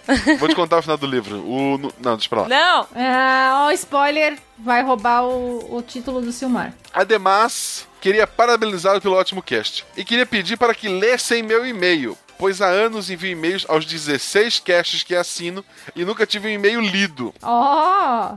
Não, Isso. pera lá. Ele mandou pra 16 antes de mandar pra gente. Eu não sei se eu fico muito feliz, não. É. A gente é tipo a, a 17 opção dele. Mas ninguém nunca leu, cara. Nós estamos lendo seu e-mail. Se eu fosse lido no SciCast, me sentiria da mesma forma que o Marcelo se sentiu quando gravou com o Jovem Nerd. Carinha feliz. Então é isso, querido. O teu e-mail, então, tá lido. Forte abraço. Muito obrigado por acompanhar o SciCast. Espero que ele seja no topo, pelo menos ele top 3. Dois, dois. Um pode ser o Missanga. É da tua lista de feed. e manda mais e-mail que a gente adora ler. Isso. Manda cartinha também. Agora a gente lê, ó. Se você mandar uma cartinha, a gente lê também. A caixa postal tá aí. E a gente fotografa e coloca no Instagram. Sinal de fumaça, tudo, tudo, tudo. Jujuba, por favor, leia o seu e-mail. O meu e-mail é do Adriano Ferruzzi. Ele é analista de sistemas, tem 28 anos e é de Campinas. Ele fala assim: Boa tarde, galera. Geralmente não atormento ninguém, mas quando vi essa notícia lembrei do Silmar na hora. Lá vem. Como era de se esperar de um filme tão bom, Prometheus terá continuação. Por favor. Eu já recebi essa notícia um milhão de vezes, gente. Muito bom. Ele mandou o link aqui. Imagino que o Silmar tenha recebido muitas vezes. Mas, Adriano, muito obrigada pela lembrança. Eu acho que a gente vai mandar pra ele agora. Ele vai adorar saber. O Silmar já tá, inclusive, já tá aguardando ansiosamente a estreia desse Prometheus 2. E parece que não é só um filme, não. Vai ser uma trilogia. Vai ter o 2 e o 3 já tá confirmado. Ai, ai, ai. E é gratuito! Ouviram? Ah lá, nossa senhora, tá vendo? É boa, Silmar, você já tá sabendo aí. Dá, dá uma chicotada aí, Fernanda. Põe no lugar dele. Não, pode deixar que depois o bicho vai pegar. Então é isso, Adriano. Muito obrigado pelo seu e-mail. Por favor, Fernanda, o próximo. Tá bom, nós recebemos mais um e-mail do Thiago Genes. Ele é doutorando em Ciências da Computação. Eu acho que ele devia fazer biologia. Não sei, só acho. Com esse sobrenome, cara. Mas ele é da computação. Ele tem 28 anos e é de Campinas. E aí ele começa: Olá, deviantes. Ó, já nem é mais Psycasters, né? Deviantes. Muito bom. Obrigado, Silmar. Obrigado, Silmar. Deviante agora. Só piora. Eu descobri o Psycast recentemente e estou gostando muito. Confesso que eu não sabia que existia um podcast com assuntos mais nerds que o próprio Jovem Nerd. Uhul. Eu sou doutorando em Ciências da Computação na Unicamp. Tenho mestrado na própria Unicamp e sou graduado em Ciências da Computação na UEL, Universidade de Londrina. Well. UEL. Well. Well. Como uma forma de expor os conhecimentos que adquiri através de estudos em universidades públicas, estou enviando essa mensagem, pois eu queria saber se há alguma possibilidade de participar como colaborador em algum episódio cujo tema esteja relacionado à minha área. Genética? Não, computação. Ah, não. Desculpa. Caso essa possibilidade seja viável, eu gostaria de me aplicar. Muito obrigado, ótimo trabalho, abraços, Tiago. Então, assim, ó, primeiro, o jeito mais fácil seria construindo uma máquina do tempo, voltando lá no passado quando a gente tava selecionando novos eh, membros. Mas o jeito mais fácil atualmente, que eu, eu imagino, escreve um texto pro Deviante, vê lá alguma ideia, alguma coisa que tu tenha, manda pro e-mail do Deviante, o Silmar vai dar uma avaliada, o Thiago O pessoal lá que cuida dessa parte. Eu acho que o mais fácil hoje de tu tá ajudando a gente, de tu abrir uma porta, é tu começar ajudando o Deviante. Isso mesmo. De lá, surgindo algum assunto que, que se destaque ou que a gente acha que você vai vir adicionar, a gente te chama pra gravar o cast. É isso aí. É, é muito mais fácil tu mostrar o teu trabalho agora do que simplesmente a gente, ah, talvez um tal, sei lá, um, pessoas que escolheram a profissão errada devido ao sobrenome. Então, sei lá, é é mais fácil surgir é, uma oportunidade vindo de um texto seu, da, da tua aplicação ali. Então, eu acho que a, a maneira mais acertada a se fazer é isso. Isso mesmo. É, o legal do Deviante é que agora é isso, né? Ele está trazendo novos talentos pro, pra página e para ter todo aquele conteúdo bacana do portal. Então, esse é o momento. Se você tá ouvindo isso na data, você ainda tem chances de escrever pro portal. Isso, é. Daqui a 20 anos acho que não dá mais. E por falar nisso, como é que será que foi o carnaval do Tarik lá na Bahia? Nossa senhora, eu não sei, hein? Quero fotos, quero fotos. Façam fotomontagens com o Tarek, gente. Vai ser genial. As lembranças do Tarek. Já que a Jujuba atravessou, quem estiver ouvindo isso no dia, amanhã, sábado, dia 13, eu vou estar disputando um torneio de Pokémon City, que vale pontuação pro Nacional, que vai ser na Ponto Geek em Blumenau. Então quem quiser ir lá torcer por mim ou tentar jogar contra, Ponto Geek, procura isso no Google, não sei o endereço, é, mas é em Blumenau. Achei que tu ia participar do desfile das campeãs. Rainha da bateria. Ouvintes, por favor, Photoshop. A gente tá tentando achar um tapa-sexo que deixa pra lá, gente.